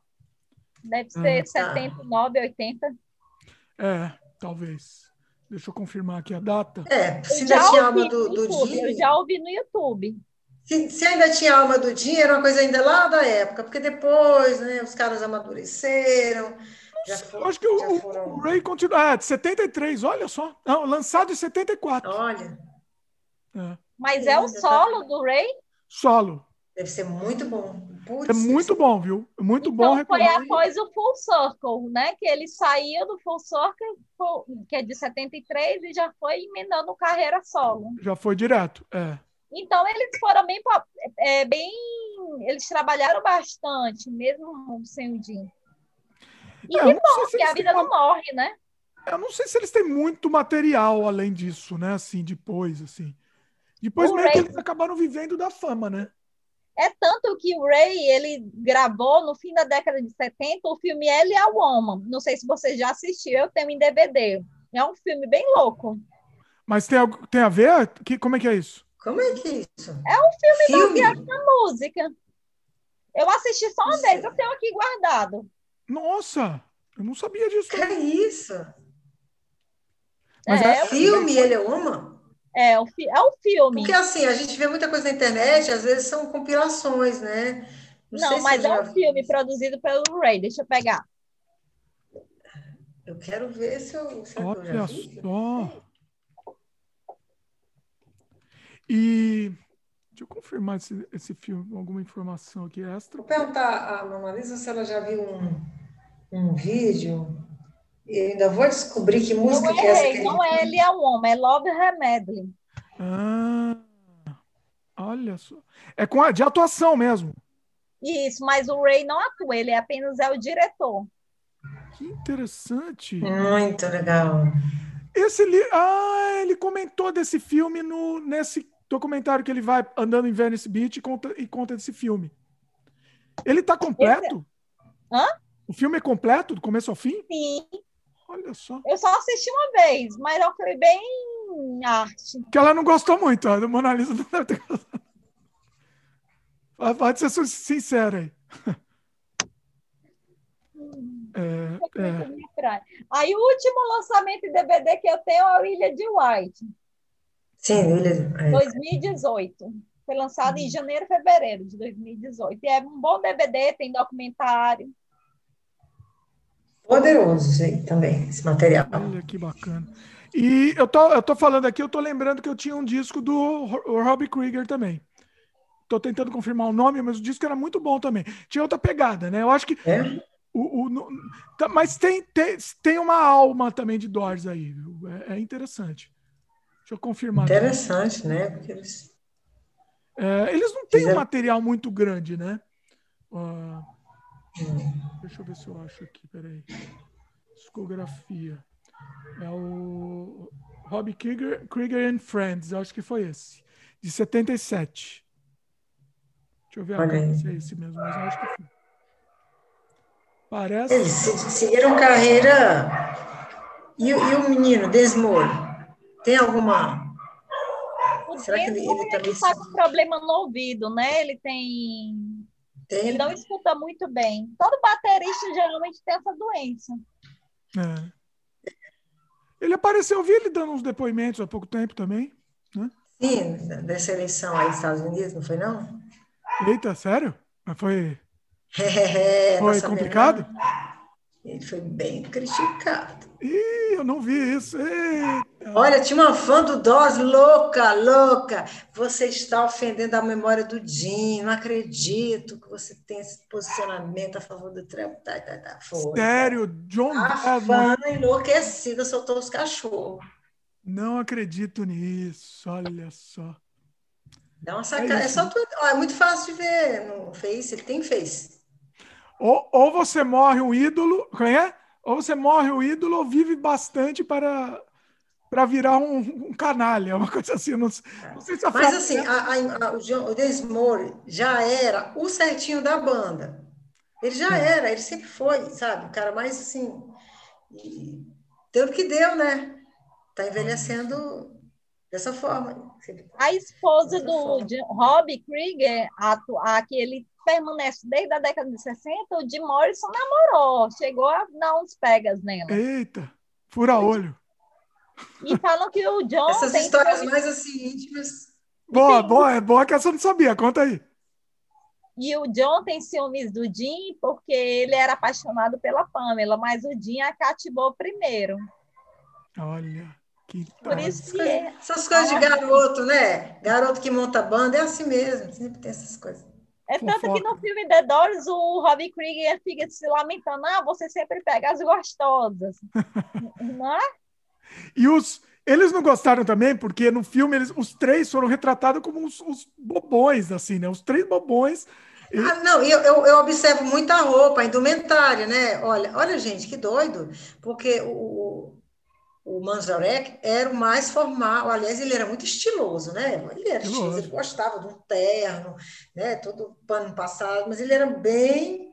Né? E os outros até que variavam um pouco, usavam as batas anos 70, então eles até que. Né? E o Jim, é, é um negócio. O Jim, lá no comecinho da banda, 67, ele usava umas roupinhas meio jecas. Mas depois que ele incorporou mesmo o, o acho, o Jim, né? Porra, super estiloso. Você olha, puta que pariu, que roupa massa, sabe? As camisas bonitas, as batas, que, que por sinal parece que ele ganhou, comprou, sei lá, no México. E a calça de couro nem se fala, né? Que foi coisa dele. Mas que ele não tirava aquela calça, né?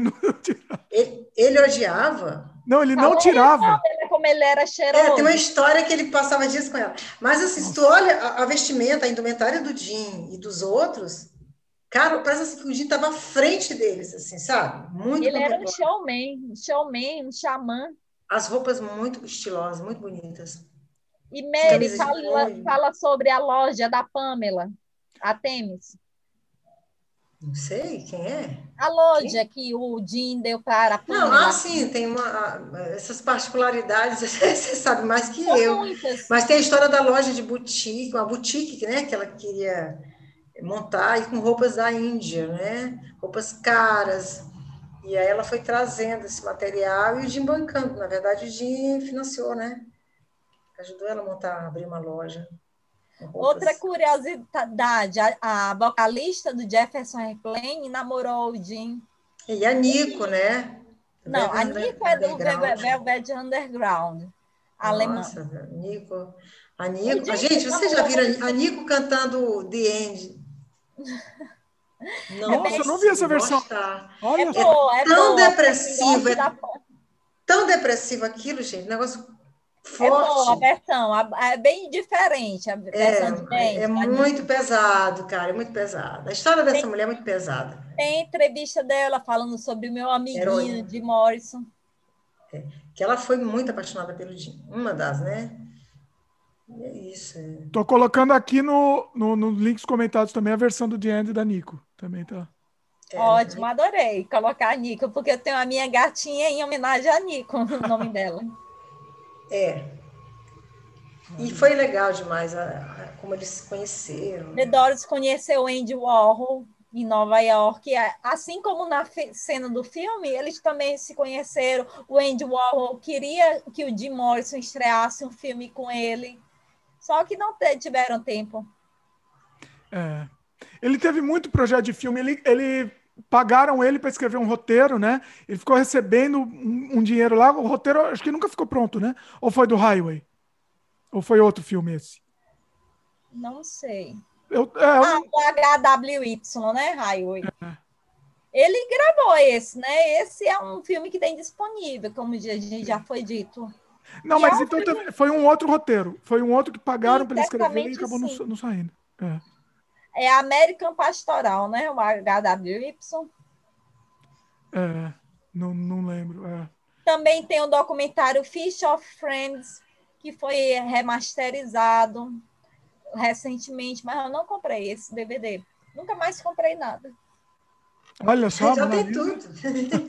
eu aqui ainda preciso, né? Para minha pesquisa, porque, mas assim, é, de qualquer forma, os discos é, sempre, são sempre mais, hoje, são mais fáceis, são mais acessíveis, né? Sim. Os livros também, claro, os livros também. Mas, Mas estão eu... se esgotando, o material está se esgotando, não tem Nossa, nem me fale, porque eu adquiri esse do Os Mestres e as Novas Criaturas, Criaturas Novas, aí, essa tradução é portuguesa, mas assim, é um livro bem batido, bem acabadinho, né? O avião passando, gente. E não foi barato, né? Então, assim, é, eu, eu ia comprar um dia, aí deixei para comprar dois dias depois, não sei, já tinha aumentado o valor, entendeu? Essas coisas que. Opa, Cada hora vai ficar mais caro, né? Porque. Não, não, vou, não vou brincar com isso, porque sei lá. Esse aqui já foi, esse livro que eu tenho uma... Esse é muito bom, de Morrison, Amo. Poeta Esse aqui foi um presente de um amigo poeta, se tu é poeta, tu vai amar, tu é fã do Dinha Poeta, tu vai ler Poeta Xamã. Olha Esse cara aqui, Marcel de Lima Santos, é, isso aqui é uma dissertação de mestrado, é fruto de uma dissertação de mestrado de Minas Gerais, Belo Horizonte, se não me engano.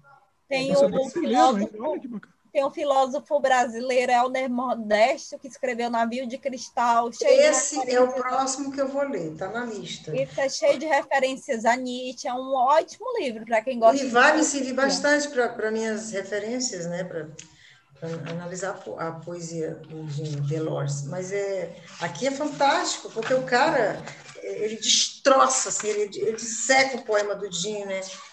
Gente, é um negócio impressionante porque ele, ele destaca o poema e, e, e sabe páginas fazendo uma análise assim muito aprofundada e claro colocando bem a questão da, do xamanismo. E aí ele vai lá nas, né, nos primórdios falo que é xamanismo primeiro, conceito de xamanismo. É um negócio assim. Deve ser muito, muito bom. bom. Claro que você tem que ser fã do Jim, mas uh, também gostar de poesia e xamanismo. Vasculhar esse mundo dele, né? Que é muito, é fascinante do xamanismo e, e Nietzsche também a tradição de Nietzsche aqui, toda a, toda a bagagem de, de leitura do Jim na sua poesia. E é isso que também é bom, né? E é bom também ver um, um outro Jim. E esse que também é minha paixão, que eu estou lendo. Rambo, eu tinha falado aqui no começo. Rambo e de Isso é muito bom. Professor. Vamos, vocês já indicaram um monte de coisa aqui de, de material. Vamos indicar assim, se fosse para vocês indicarem, quem não conhece, do- olha, mais um, mostra aí. Pronto, esse Sabe livro aquele aí é livrinho você não dá nada por ele? Aquele livrinho, aquele livretozinho? Gente, isso aqui é tão precioso, é tanta informação sobre o Jim. Né? É o Jim. Morrison por ele mesmo, né? Já li umas quatro vezes, eu acho. Esse Ok. livro é clássico para quem está iniciando. Qualquer é pessoa para quem está iniciando, e tem entrevistas no final do livro. Jim Morrison, quem é o escritor, ele é brasileiro até, né? O autor, porque É. tem em inglês e tem É o. Marciano, é. É, muito bom. É, ele, Como é, ele é antigo, tem- foi reeditado, né, também. É. Isso. Que, que mais vocês indicam? Vamos falar de indicação? Vamos indicar assim, se tivesse, se tivesse que cada um, cada um indi- indicar um disco. Um- Um disco para pessoa que não conhece, conhecer agora. Qual é o primeiro, assim? Primeiro, começa pelo primeiro. Primeiro, começa acho. Doors. Unânime aqui, unânime. 1960. The Doors. Começa pelo The Doors. O primeiro é, eu acho que é- é- é, não, não existe nada assim comparável com o primeiro disco dos Doors, assim, né? É um tem negócio- que ser esse. É, exatamente. É, vocês vão saber exatamente o que que é Doors com, com esse disco. né? Isso. Lá em My Fire, não tem quem não reconheça, né? É um o teclado é. do Ray é fantástico. Pois é, pois é. É o The End, né? Pra mim, é o The, o The End é o momento. Ah, sim, The End é fantástica. Para mim é a minha favorita também, mas lá My também, Fire a gente. música Volta bem. meia, escuto, uma escutou essa- outra, essa é melhor, essa é melhor, mas quando eu paro no The End, eu, meu Deus, que é isso? É um negócio. Na- ó, eu tinha uma época, na minha adolescência, eu escutava Fantástico. The End em loop. Eu deixava no CD em loop, só o The End, e voltava e voltava. Uma coisa que eu sou assim, eu fico, acho que eu entro em transe, eu entro em transe praticamente. Aquela cena da dança xamânica do Jim no festival, no Hollywood Bowl. No intervalo do, da, do, da, do The End. né? No intervalo, no meio. Curioso. Vamos ele, falar ele do lá do. Maracá, Nery, ele lá vamos do falar- Maracá ali do lado e começa a vamos falar do Hollywood Bowl, da Pamela com Mick Jagger. Aí- Eita! Não, a história que. Nossa. Vai lá, fofoca é bom também. Vamos, vamos lá. Ela gosta da fofoca, mas eu Fofoca gosto, é eu gosto também de ouvir, eu gosto. Mas Vai eu lá. sei, do Mick Jagger, né? Conta aí. Conta aí. Não, é rápida a história, vou contar rápido. É, é, a Pâmela para. Acho que com certeza devia estar brigados, alguma coisa assim, vingancinha, coisa de mulher. Não toda mulher, óbvio, né? mas a Pâmela fez um, um negócio feio, feio, eu não faria, mas enfim. Ela sentou no colo do, do Mick Jagger. Eita. O Mick Jagger, os Rolling Stones estavam fazendo shows em Los Angeles. E eles assistiram aos shows dos The Doors e achou muito chato. Um show, porque o Jim Morrison estava muito cheio do ácido e estava travado. E viu a Pamela no colo do Mick Jagger. Então, o que travou mais ainda. E aquele co- colete que ele usa foi presente da Pamela para ele. Foi presente da Pamela? né?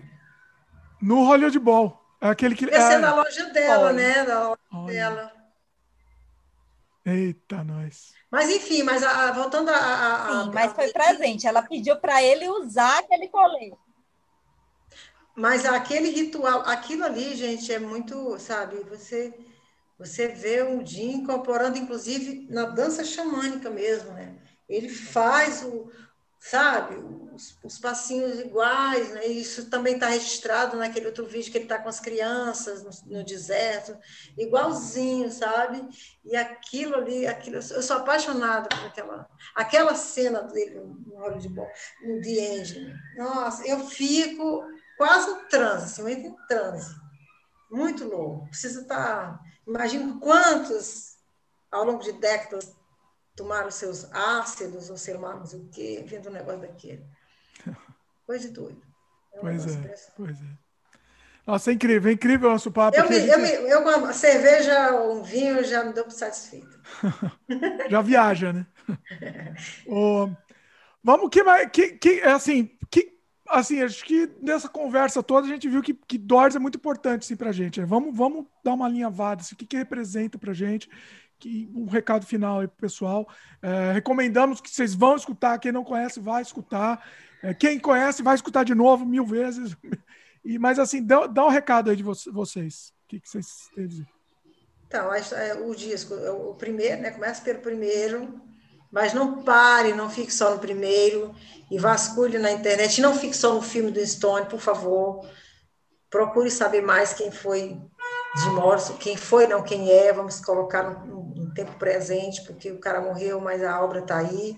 Inclusive, inclusive o filme, como a gente começou com o filme, talvez para quem quiser começar, talvez seja uma boa ideia, né? Começar não, é bom, é, claro, mas não fique só no filme, sabe? Vá sempre com o pé atrás, porque também esse não era, era um, um que foi mostrado ali, né? É uma leitura, mas procure ver também outros documentários, depoimentos. E livro, esse aqui, esse aqui para mim é, é princípios para conhecer o de Morrison, é, o de Morrison por ele mesmo, do cara, como é, é o nome dele? Marciano, esqueci o primeiro nome é, Alberto Marciano, pesquisador e também estudou xamanismo, tudo, sabe assim, tudo em, em pouca coisa, um, um, bocado de coisas sobre, sabe, poemas, entrevistas e tudo.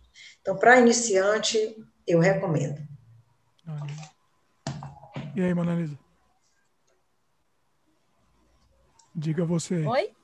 Diga você aí, que que... Bom, para mim, The Doors representa liberdade, contracultura, rebeldia, estarmos sempre jovens, porque o rock rejuvenesce, né? Uh, e livros eu recomendo Daqui Ninguém Sai Vivo, que já foi traduzido para o português brasileiro. Essa edição é de 2013, mas é de fácil acesso. Baixa na internet. sobre a banda. Acha? E esse livro aqui é o Doors por Doors. Ele antes era inglês, era desse tamanho. Eu tenho ele em inglês. E esse aqui foi traduzido para português e tem tudo sobre a banda. Foi escrita pela, escrito pelo jornalista da revista Rolling Stone, Ben Von Torres.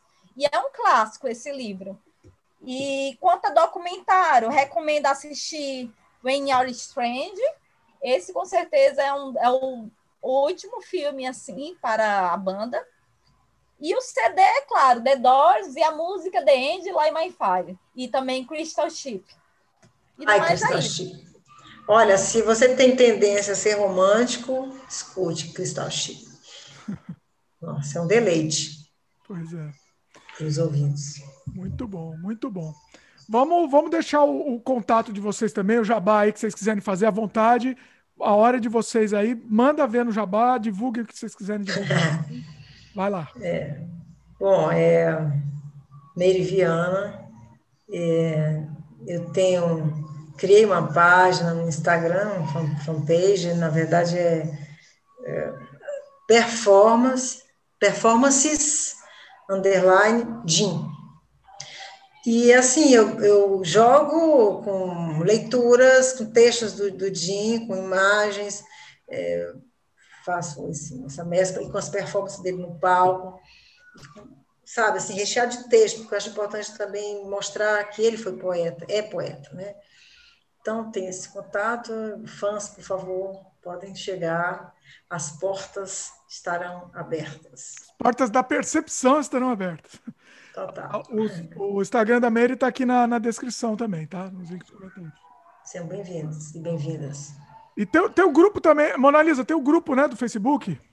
Tem um grupo de Morrison Brasil, que é um grupo retirado do Orkut, que foi transformado para o Facebook. E lá a gente, eu pelo menos procuro sempre trazer curiosidades, mexer com as pessoas, para não ficar só na curtição de fotos, porque curtir foto para mim, acho que não leva nada, eu sempre procuro querer é, desvendar os mistérios que a banda tem. E no mais, todos serão bem recebidos. Obrigada. É, tem bastante curiosidade também. O link também está aqui no post também, que vocês vão ver no, no, os primeiros. Mas assim também, gente, é importante a gente ver, né? Os fãs também, os iniciantes, iniciados, uh, principalmente a mulherada, que fica fascinada por essa figura linda, que ele é realmente um, um cara lindo, lindo, sabe? Perfeito, diria. Mas, assim, a beleza é um detalhe, né? Ele, ele tem um lado. Qual foi a tem, obra? Como é? A beleza, a beleza, se acabou. O que ficou foi a obra. Acab, acabou e, e, e, durou pouco. E durou pouco. Porque o Jim decadente, sabe? Barbudo, já meio gordinho. Esse Jim tem um valor tão precioso quanto o Jim do comecinho. Então, a mulherada, às vezes, aprecia mais a figura linda do Jim. Mas é importante também, eu, particularmente, eu gosto do Jim lindo, né, comecinho, e gosto do Jim decadente mesmo, sabe? Bem voltado mesmo a aquele poeta é, típico simbolista francês, né, decadente. Propositadamente, inclusive, né? Provavelmente ele fez de propósito mesmo, né? para mudar a imagem. Poeta que se presta tem um pouco de decadência. Carrega isso. Muito bom, muito bom. incrível, demais, incrível nossa tá conversa. Foi incrível. Falando aqui, está sendo uma troca muito bacana. E até pediria, assim, sabe, quem está nos escutando, aí se a gente acrescentem coisas, porque é sempre um aprendizado, né? Sim, com certeza. O pessoal comenta aqui, comenta aqui embaixo do vídeo, manda mensagem para a gente também. Vocês vão, depois vocês vão ver também, né, as mensagens. Acho que a gente vai, é, acho que vai ter assim, um, vai, ser criado aqui um, um fã-clube, vai sair daqui um fã-clube. É, quem não era fã virou fã agora, quem está assistindo quem não era aqui. vai virar. Pois é. Muito bom. É isso. Queria agradecer mais uma vez a Mary, a Mona Lisa, foi incrível mesmo, um papo incrível. Pessoal que está assistindo, se estiver assistindo no YouTube, lembre de dar um like para a gente, é muito importante. É, se inscreve no canal também se ainda não é inscrito e clica no sininho de notificação para receber as novidades. Estamos aqui toda semana com um programa novo, sempre com um programa com o assunto que a gente ama. Eu, eu amo Doors, eu resolvi fazer esse programa e assim foi, foi um, um, tratado do Doors, no fim das contas. Foi incrível. Muito bom. Valeu, pessoal, e até a próxima.